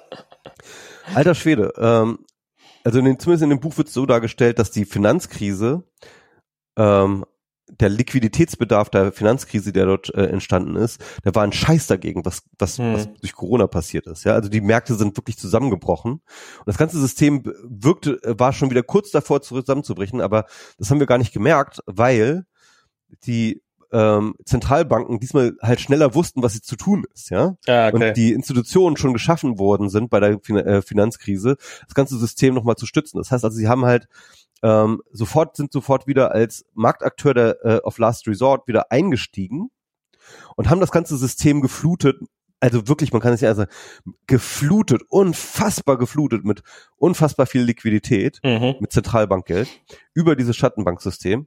Und ähm, und das ist das eigentliche, ähm, die eigentliche Heritage sozusagen von der Finanzkrise ist, dass wir ein also dass sich das Staat, dass sich das gesamte Schattensystem, Schattenbanksystem hat sich seit der Finanzkrise noch mal viel, viel vergrößert und ist gleichzeitig total abhängig geworden von den Finanz, äh, von von den Schattenbanken. Und das ist ein Also wir hätten daraus lernen können, wie man dieses Risiko in Zukunft vermeidet. Aber wir haben daraus gelernt, wie man dieses, äh, äh, wie man mit diesem Risiko leben kann und äh, noch noch eine Schippchen drauflegen kann. Ja, im Endeffekt ja. Und und vor allem, das ist sozusagen ungeplant, ja. Ist da jetzt eine neue Sicherheitsstruktur ja. entstanden, mhm. einfach so aus der Notwendigkeit heraus, Weil die niemand geplant hat und ist. niemand gewollt hat, ja, aber auf die jetzt das gesamte fucking System passiert und das ist jetzt und das ist das, was der äh, Wulweber jetzt halt eben Finanz äh, äh, äh, äh, Zentralbankkapitalismus nennt. Ja. Und alter Schwede, der Punkt ist natürlich, dass über dieses System des Schattenbankensystems ne, und dieser ähm, stetigen ähm, äh, Zufließung von äh, Liquidität, die jetzt äh, statt gefunden hat, sind natürlich, und ich glaube, das ist das eigentliche Problem, ist der gesamte, wir hatten, wir, wir hatten, wir haben sozusagen eine Inflation im Assetmarkt, ja. Also wir hatten jetzt keine große Inflation bisher jedenfalls, also jetzt kann man vielleicht drüber reden, dass jetzt schon die Inflation jetzt auch im Consumermarkt passiert, ja. Ja, wobei ähm, ich viele höre, die sagen, letztes Jahr ist die Inflation komplett null gewesen und dieses Jahr ist sie quasi nur, also wieder auf dem Niveau, wo sie wäre, wenn wir letztes Jahr keine Inflation gehabt hätte. Also sozusagen im Vergleich zu 2020 haben wir eine hohe Inflation, im Vergleich zu 2019 ist alles stinknormal. Genau. Aber der Punkt ist natürlich, dieses ganze Geld, was da halt gedruckt wurde, das ist einfach Wahnsinn. Das ist ein Wahnsinn, was, das, was an Geld gedruckt wurde zur, äh, zur Covid-Krise. Das ist ja irgendwo hin. Ja, ja, ja. Also ich hab's nicht. Hast du's, Max? Ich habe einen Teil davon. ähm, ja, ich habe auch, einen, ich habe auch einen ganz kleinen Teil davon. Aber ähm, ich, ich habe, äh, ich habe, ich hab diese diese 5.000 Euro am Anfang der, der Corona-Krise habe ich gekriegt. Aber ähm, äh, wir haben, äh, wir haben vom, wir haben von Kolja, Kolja hat äh, von von äh, Joe Biden hin und wieder mal Stimulus-Checks gekriegt, weil er ist Amerikaner und dann ist äh, plötzlich Geld auf Okay, ja, gut, gut, gut. Ja. Aber ähm, das meiste Geld ist natürlich in den Asset-Markt geflossen. Logisch. Also über diese Schattenmarkt. In Bitcoins. Und wenn du dich fragst, warum die, der, während die Weltwirtschaft, ja, zu Covid runtergefahren wurde, während die Aktien einen Höhenflug hatten, yeah. ja, wenn du dich fragst, wo, woher das kommt, das kommt daher. Und ähm, warum auch übrigens Bitcoin und die ganzen Kryptokram, das, das ist auch eine direkte Folge davon, dass die halt gerade total abgehen. Ein Teil des Geldes ist Logisch. ganz klar nach in, in, in Krypto geflossen. Und ja, ja, auch, auch diese ganzen, auch diesen ganzen Stonks, diese ganzen. Und in den Immobilienmarkt. Hast du dir mal angeguckt, was in dem Immobilienmarkt die letzten zwei Jahre los ja. war? Es ist unfassbar. Ja, ja, das heißt mit anderen Worten, wir haben eine eine wahnsinnige Asset-Inflation und man kann eigentlich nur sagen, es ist eine fucking Riesenblase. Man, man glaube, kann, man ehrlich, weiß auch gar nicht, man kann auch gar nicht mehr so richtig irgendwo, also es ist zum Beispiel ist das auch ähm, wenn man in Aktien investiert hat, dann ist halt, gab es halt so eine, so eine Daumenregel, dass man sagt, ich, ich weiß nicht über welchen Zeitraum sozusagen, dass der Wert einer Aktie war sozusagen das Zehnfache, äh, war, war, war der entsprach ungefähr dem Jahresgewinn dieses oder der, der Ausschüttung dieser Aktie über zehn Jahre. Also normalerweise ist das so, du kaufst eine Aktie, du kriegst eine Dividende für die Aktie und dann war das irgendein Zeitraum, ich sage jetzt mal zehn Jahre, über den gesagt wurde, naja, wenn du jedes Jahr zehn Euro Dividende kriegst für so eine Aktie, dann ist die Aktie ungefähr 100 Euro wert.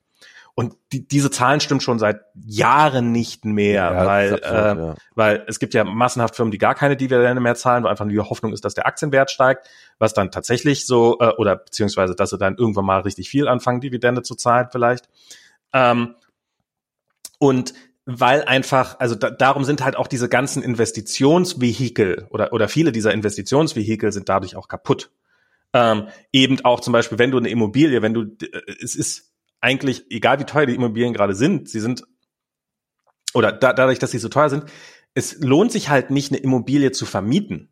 Ähm, ja weil, und darum verkaufst du sie, weil, weil, weil du ja. machst so viel, die Mieten sind halt. Es ist schon lange vorbei, dass du irgendwie mit der Miete in einer ähm, in einer Zeitspanne, die ein Leben irgendwie umfasst, noch irgendwie das Geld für eine Immobilie wieder reinkriegst. Das ist echt genau, was aber auch umgekehrt dann dafür sorgt, dass halt es eigentlich sich rational immer weniger lohnt, tatsächlich Immobilien zu kaufen.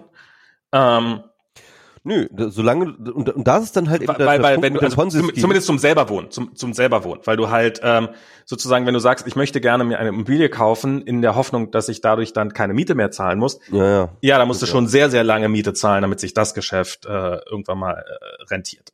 Ich will ja, jetzt niemanden abraten davon, sich eine Immobilie zu kaufen, wenn er, wenn, wenn er es wollt. Also, ähm, aber das die, solche Vehikel sind zusehends kaputt. Und das ist natürlich dann auch irgendwo nachvollziehbar, dass dann die Leute irgendwann mal sagen, also ich meine, dann kriegen sie ihre Stimulus-Checks und kriegen immer gesagt, ja, investier doch mal, anstatt hier immer einfach nur alles für irgendwelchen Scheiß auszugeben. Und dann, ja, wo, wo sollen sie denn rein investieren? Und dann investieren ja. sie halt in irgendwelchen Kryptoscheiß oder in irgendwelche Stonks oder sowas und hoffen, dass es irgendwie funktioniert.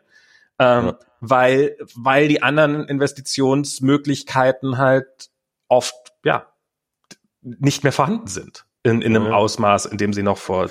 Ich weiß auch überhaupt nicht, worin ich investieren soll. Ne? Also ich, ähm, ich denke natürlich auch drüber nach, wo kann ich denn jetzt mal irgendwie so Re die Rente oder sowas. Alter, irgendwie. Das ist mir gestern aufgefallen. Als wir saßen gestern, äh, waren wir mit ein paar Freunden, Michi war dabei, äh, Diana war dabei, ich war dabei und ein paar andere Freunde waren dabei. Wir haben plötzlich über Investitionen geredet. okay, jetzt sind wir in dem Alter angekommen, wo man, wo man beim, beim Cocktail über Investitionen redet.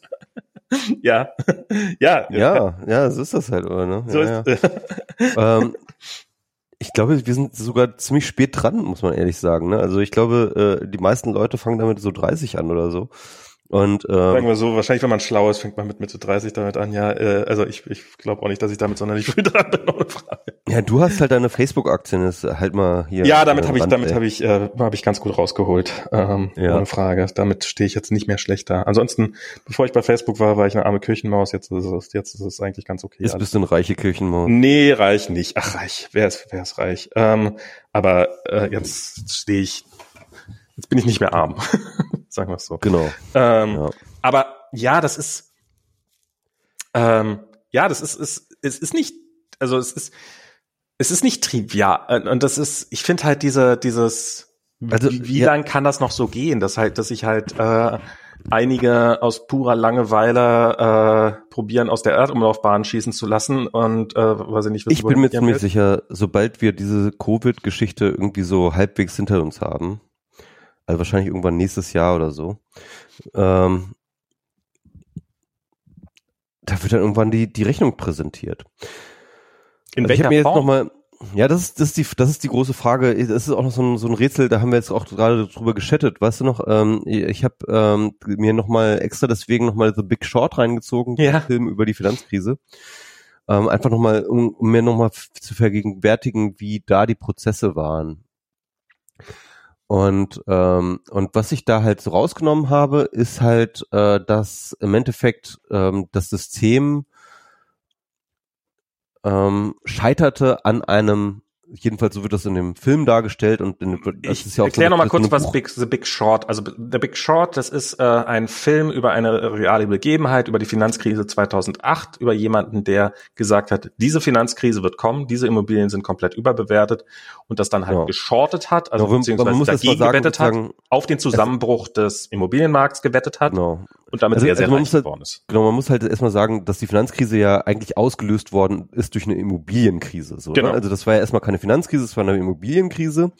Und, ähm, und ähm, und und äh, Immobilien galten oder gelten allgemein ja als sehr, sehr sichere Anlagenform und zu dem Zeitpunkt auch eigentlich auch komplett ähm, außerhalb von jeglicher Form von Zweifel, so, ja. Und ähm, Jedenfalls wird das in dem Film so dargestellt. Und ähm, ja, der, auch so. und der Punkt war natürlich, dass die äh, und, und im Endeffekt kommen dann halt einzelne Leute, einzelne Akteure darauf, dass halt die Mortgages, äh, was ist eigentlich die richtige Übersetzung von Mortgage? Ähm, Hypotheken?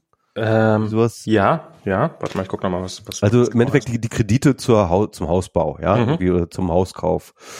Ähm, die Immobilienfinanzierungskredite, dass die im Endeffekt ähm, zu einem Großteil ungedeckt sind. Also dass halt Leute Kredite bekommen haben, bei denen man nicht davon ausgehen kann, dass sie sie zurückzahlen, wo einfach davon ausgegangen worden ist, dass die Immobilienpreise ja sowieso steigen und wenn die Immobilienpreise sowieso Hypothek. steigen, dann steigen ja auch die Sicherheiten und dann finanziert sich die Immobilie irgendwie von selbst. Das war so ein bisschen das Narrativ, ähm, auf dem sich dann sozusagen dieses ganze, äh, diese ganze Immobilienblase hat halt aufbauen lassen.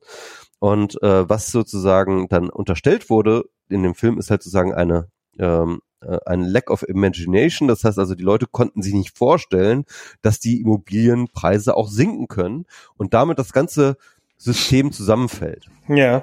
Übrigens bei dem Buch, das ich gerade lese, dieses äh, Zentralbankkapitalismus, wird halt Marvin Minsky ähm, äh, zitiert, das ist so ein Ökonom, der so aus dieser äh, Maynard Keynes Schule kommt und der hat halt ähm, sich sehr, äh, sehr, sehr intensiv mit Krisen beschäftigt oder mit Finanzkrisen.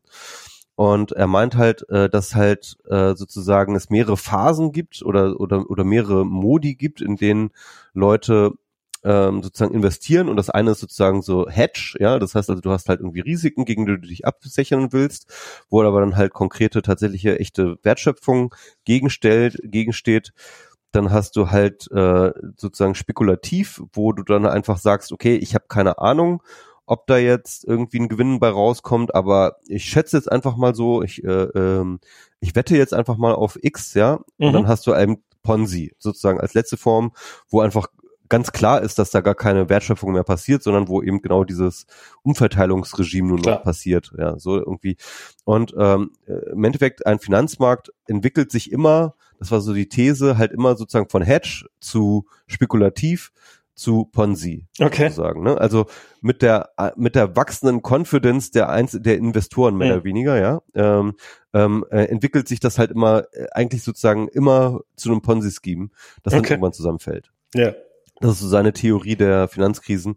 Keine Ahnung, ob die stimmt, aber das, aber, aber, aber hilft vielleicht so ein bisschen. Klingt unterhaltsam. ja, ja. ähm, und jedenfalls ähm, ich, ich, ich, ich bin an diesem ähm, Lack of oder, oder diesem äh, Failure of Imagination bin ich irgendwie hängen geblieben, weil ich denke, das erklärt, glaube ich, schon insgesamt eine Menge, weil äh, du brauchst natürlich für eine Blase immer ähm, einen Glauben, ein Narrativ, dem die Leute anhängen, bis sie es nicht mehr tun. Ja. Und äh, dieser Punkt zwischen anhängen und dass sie es nicht mehr tun, das ist wo die Blase platzt. So. Und aber ob es eine Blase ist, weißt du ja immer erst, wenn sie geplatzt ist. Ja, das ja, ist ja der Witz eben, an so einer eben. Blase, ne? Genau. Das heißt also mit anderen Worten, ähm, du musst dich immer fragen, wenn, wenn du jetzt glaubst, dass es eine Blase gibt, wie wir jetzt gerade schon festgestellt haben, dass wir glauben, dass es eine Blase ist, ja, musst du immer fragen, was ist denn jetzt die Imagination und was ist sozusagen die, die, die Failure of Imagination? Also welche Art von von Ereignis wird momentan nicht antizipiert. Ja, oder selbst wenn es antizipiert wird, das ist ja, also ich, ich, ich, da, da haben wir, da haben wir, da haben wir gestern, äh, als wir drüber gechattet haben, habe ich gesagt, so, dass da eine Immobilienblase kommt, das war, glaube ich, gar nicht so wahnsinnig ähm, äh, so out of the world, sondern es war halt, es ist halt auch, selbst wenn du ahnst, dass das nicht ewig so weitergehen kannst, musst du ja auch erstmal der Typ sein, der sich hinstellt und sagt, alle mal stopp! Wir müssen aufhören, diese Immobilienkredite zu vergeben. Ja. Ähm, mit denen wir alle unfassbar viel Geld verdienen die ganze Zeit über und äh, ja. von denen von denen wir leben. Und ich ich frage mich auch bei diesem The Big Short, äh, bei diesem Film, der, der ist ganz, der ist ganz sehenswert, den, den kann man sich echt mal gut geben. Den muss man sich, den muss man gesehen haben, finde ich. Ähm, auch, auch da, wer sind denn am Ende die echten Gewinner? Sind die Leute, die, die, die, die, die, die es gesehen haben und sich entsprechend verhalten haben, die Gewinner? Oder wer hat am Ende mehr Kohle da rausgeholt aus dem ganzen System? Oder also waren die Leute, es die, die, die halt die haben, die haben natürlich, die haben natürlich viel Kohle rausgeholt. Ja, die haben, die haben, die haben sehr viel Kohle rausgehört, aber haben die Leute, die vielleicht ähm, vorher äh, das Problem komplett ignoriert haben, die ganze Zeit Kohle zur Seite geschafft haben, große Gewinne und dann halt irgendwie schon durchgekommen sind, ähm, haben die vielleicht am Ende sogar viel, viel mehr Kohle gemacht. Und das wird dann nicht aufgedröselt, aber das wird nicht aufgedröselt, genau. Aber, aber, aber ein Punkt in dem Film, den fand ich auch sehr bemerkenswert. Ähm, das war halt im Endeffekt war ja die Wette, also ähm, die, die, der Film handelt ja von so ein paar Akteuren, die diese Krise kommen sehen genau. und die halt einen Short machen. Also ein Short heißt ja sozusagen eine Wette darauf, dass die Preise fallen werden. Genau. Die haben sich diese Immobilienfonds angeguckt und haben halt im Endeffekt die geschortet. Und ähm, das haben sie halt gemacht und, und alle, bei denen sie, bei den Banken, wo sie diesen Vorschlag gemacht haben, haben den Vogel gezeigt. So, ihr, ihr seid ja bescheuert irgendwie. Wer ist denn bescheuert äh, genug? Genau, wer, wer ist bescheuert genug, Immobilien zu shorten, ne, irgendwie. Und ähm, also shorten heißt übrigens, äh, man, man, man, also zum Beispiel, man leiht sich eine Aktie shorten, man leiht sich diese Aktie von jemand anders. Also man rechnet damit, dass die im Preis runtergeht. Also leiht man sich von jemand anders die Aktie, verkloppt die, steckt sich die Kohle ein und wenn dann die Zeit vorbei ist, dann hofft man, dass bis dahin der Preis der Aktie ganz massiv runtergegangen ist und man recht gehabt hat und dann kann man die halt für weniger Geld zurückkaufen und gibt dann die Aktie zurück und hat dann genau, halt man macht ein, man macht ein Kaufversprechen im Endeffekt, ne? Für die Zukunft, glaube ich, das ist der Punkt. Im Endeffekt, man leiht sich die also macht ein Kaufversprechen für die Zukunft und wenn der Kurs runtergeht, dann hat man halt Geld gemacht. Weil genau. man ja, ja, quasi. Ja. Ähm, und zum Beispiel, das, das finde ich auch zum Beispiel ganz lustig, ähm, eine, eine, eine Methode, um, ähm, um Inflation vorherzusagen, ist, ähm, also wie, wie befragt man den Markt, was er glaubt, was die Inflation sein wird. Ähm, das machen Zentralbanken, und zwar du verkaufst ähm, Staatsanleihen und einmal verkaufst du Staatsanleihen ähm, so normal. Du kriegst halt, ja, du kriegst halt das, was du uns kaufst, plus Prozent. Und einmal verkaufst du inflationsbereinigte Staatsanleihen. Und du sagst halt, okay, du kriegst das wieder plus Zinssatz plus Inflation. Und aus der Differenz zwischen diesen beiden, zwischen diesen beiden Dingen kannst du halt ausrechnen, weil die, die, die suchen sich halt ihren Marktpreis sozusagen, die finden ja ihren Preis selber, sie finden, für wie viel werden wir die Scheiße los.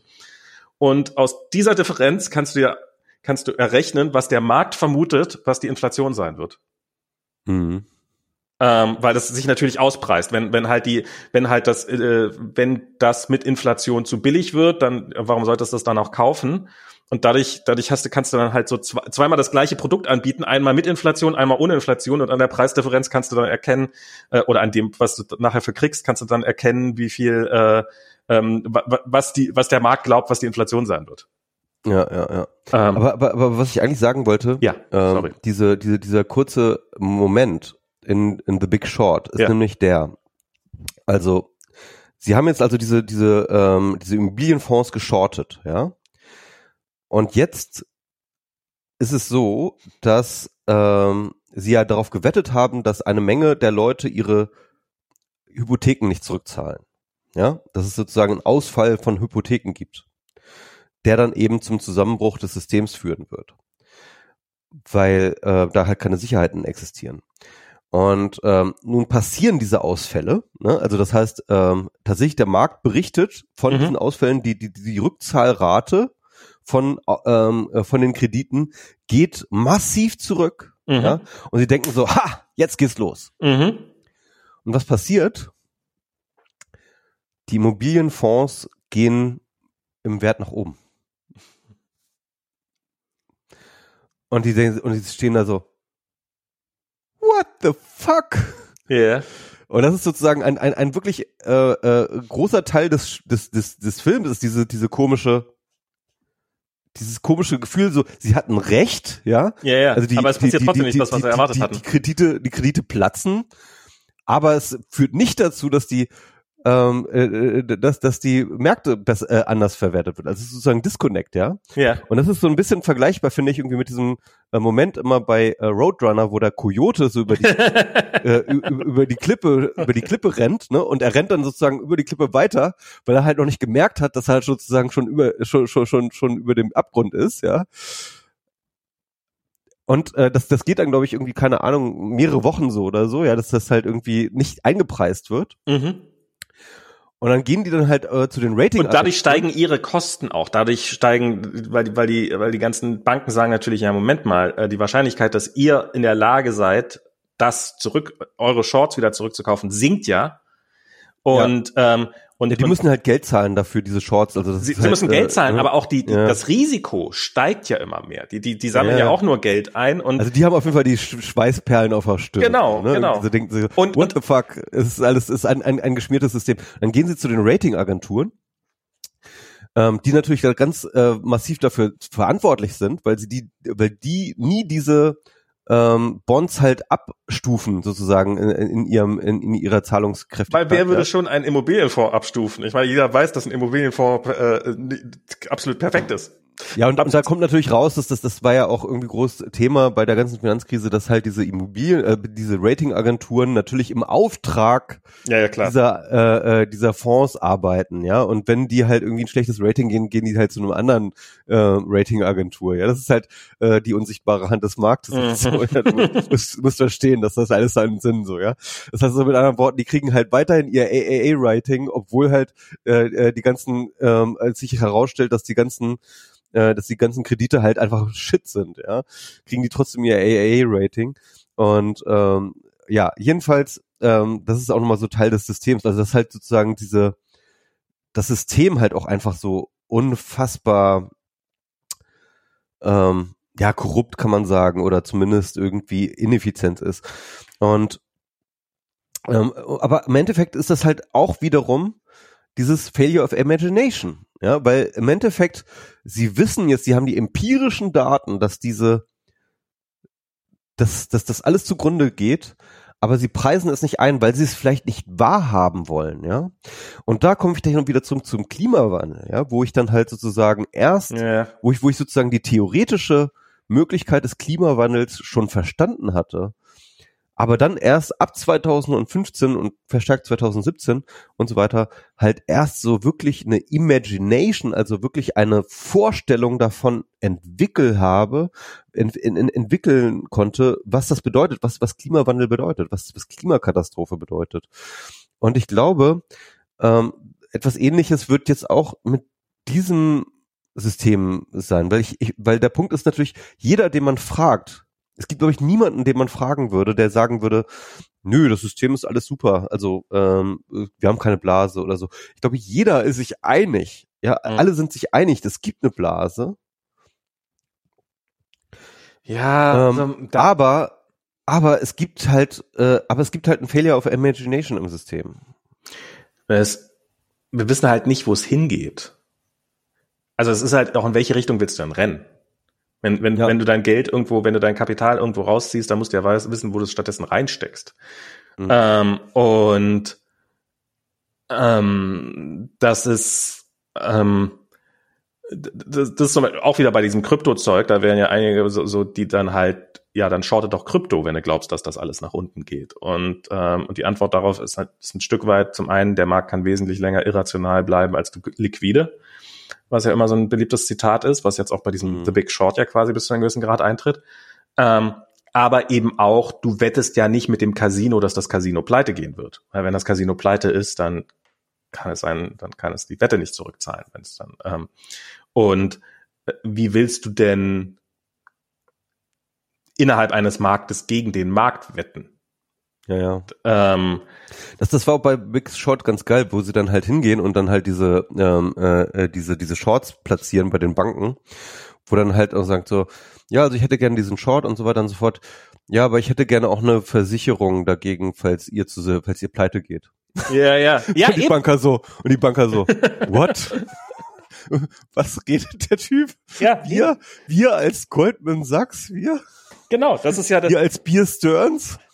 Wenn, wenn dein Immobilien, wenn, wenn, wenn, wenn dein eigenes Produkt ausfällt, wenn derjenige, der dir am Ende das Geld schulden würde, wenn der das dann nicht mehr zurückzahlen kann, dann, dann kannst, ja. kannst, du so recht gehabt haben, wie du willst.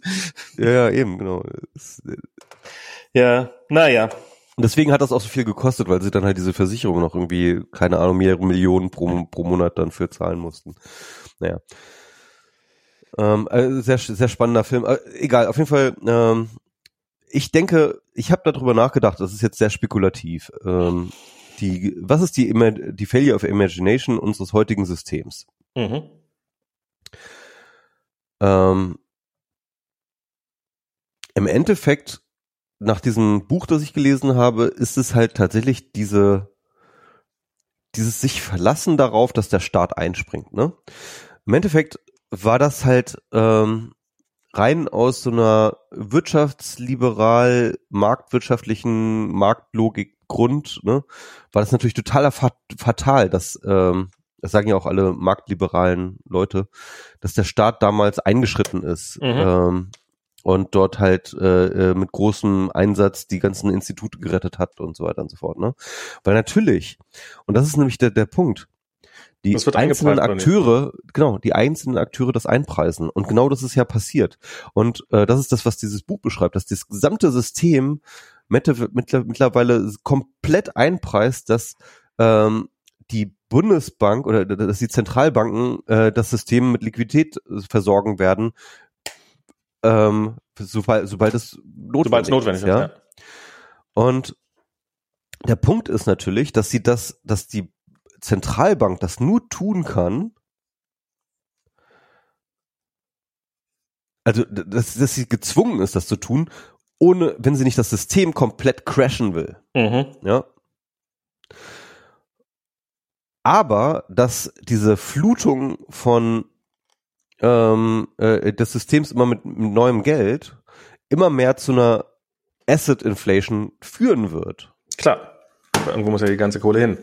Genau. Das heißt, irgendwo muss die Kohle ja hin. Und eventuell jetzt nicht mehr nur Asset Inflation, sondern das ist jetzt natürlich die Frage, äh, dass, das ist noch nicht ganz aus, aber dass dann halt auch die Inflation halt jetzt irgendwie in den Konsumentenmarkt rein mhm. schwappt, ja.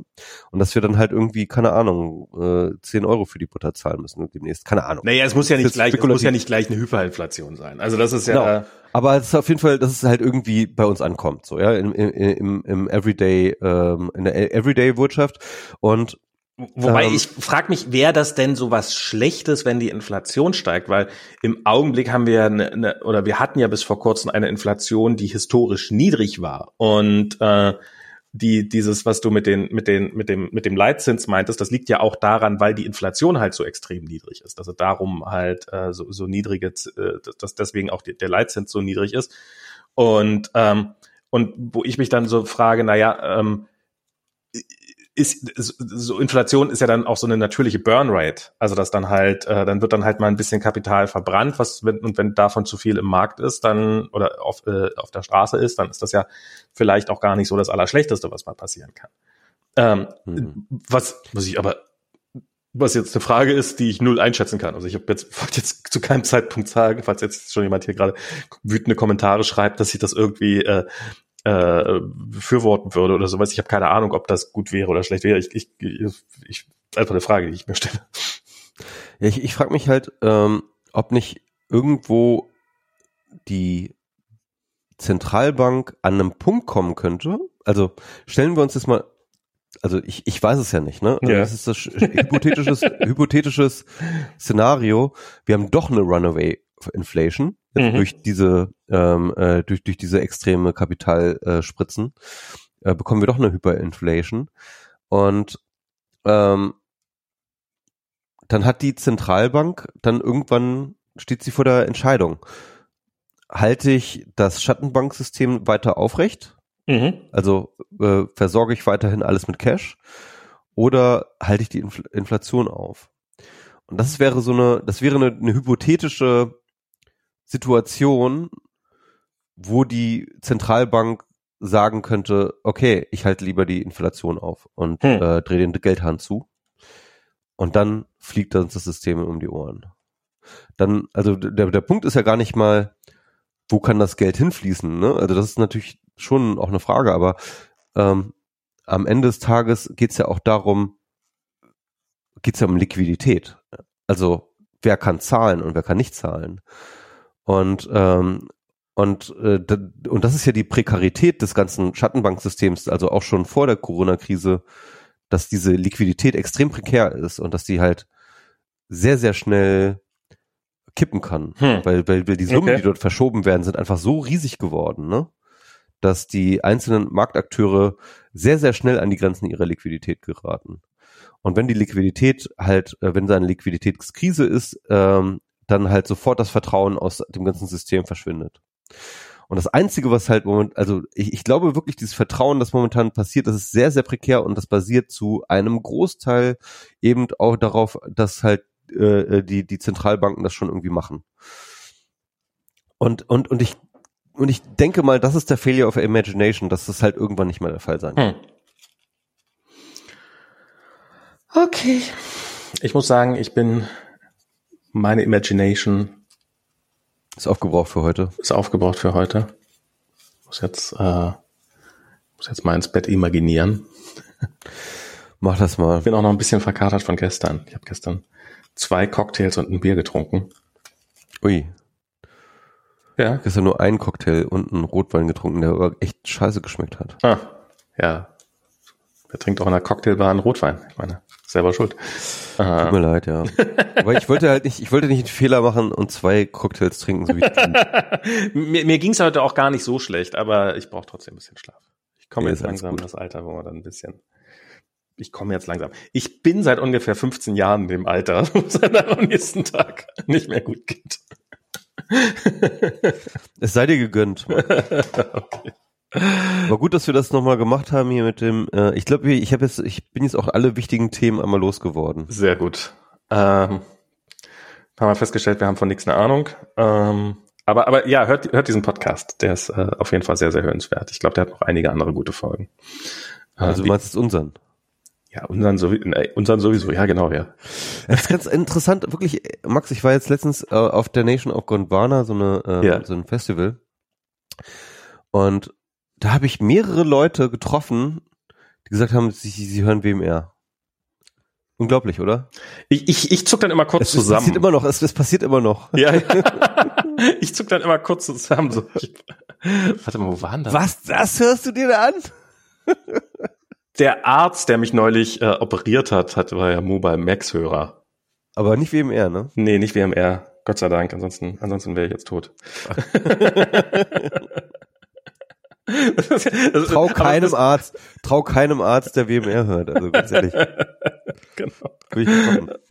nee, nicht äh, einfach, so, das ist ja dann auch so ein bisschen so, äh, so dieser Moment, also auf der einen Seite natürlich cool, aber auf der anderen Seite immer, oh Gott, der hat mich. Also so, du hast so der Moment, wo du du du, du warst, du, du lernst jemanden kennen und hast so die Chance, so einen Eindruck zu hinterlassen. Und äh, ja, ich bin übrigens WMR-Hörer und boom, der Zug ist gerade, der ist, der ist schon so lange abgefahren. oh shit, what do you know about me? Also, ne, also du, du kommst von, von der Situation, ich, ich stelle mich gerade vor und habe die Gelegenheit, einen Eindruck zu hinterlassen, hin zu jemand, der mich im Zweifelsfall besser kennt als ich mich selbst. Und das ist ja. Ja. Krass.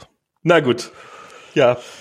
Vielen Dank. Ja, Max, dann äh, wünsche ich dir eine gute Nacht. Ebenso. Und bis, bis bald. Bis denn. Tschüss. Tschüss.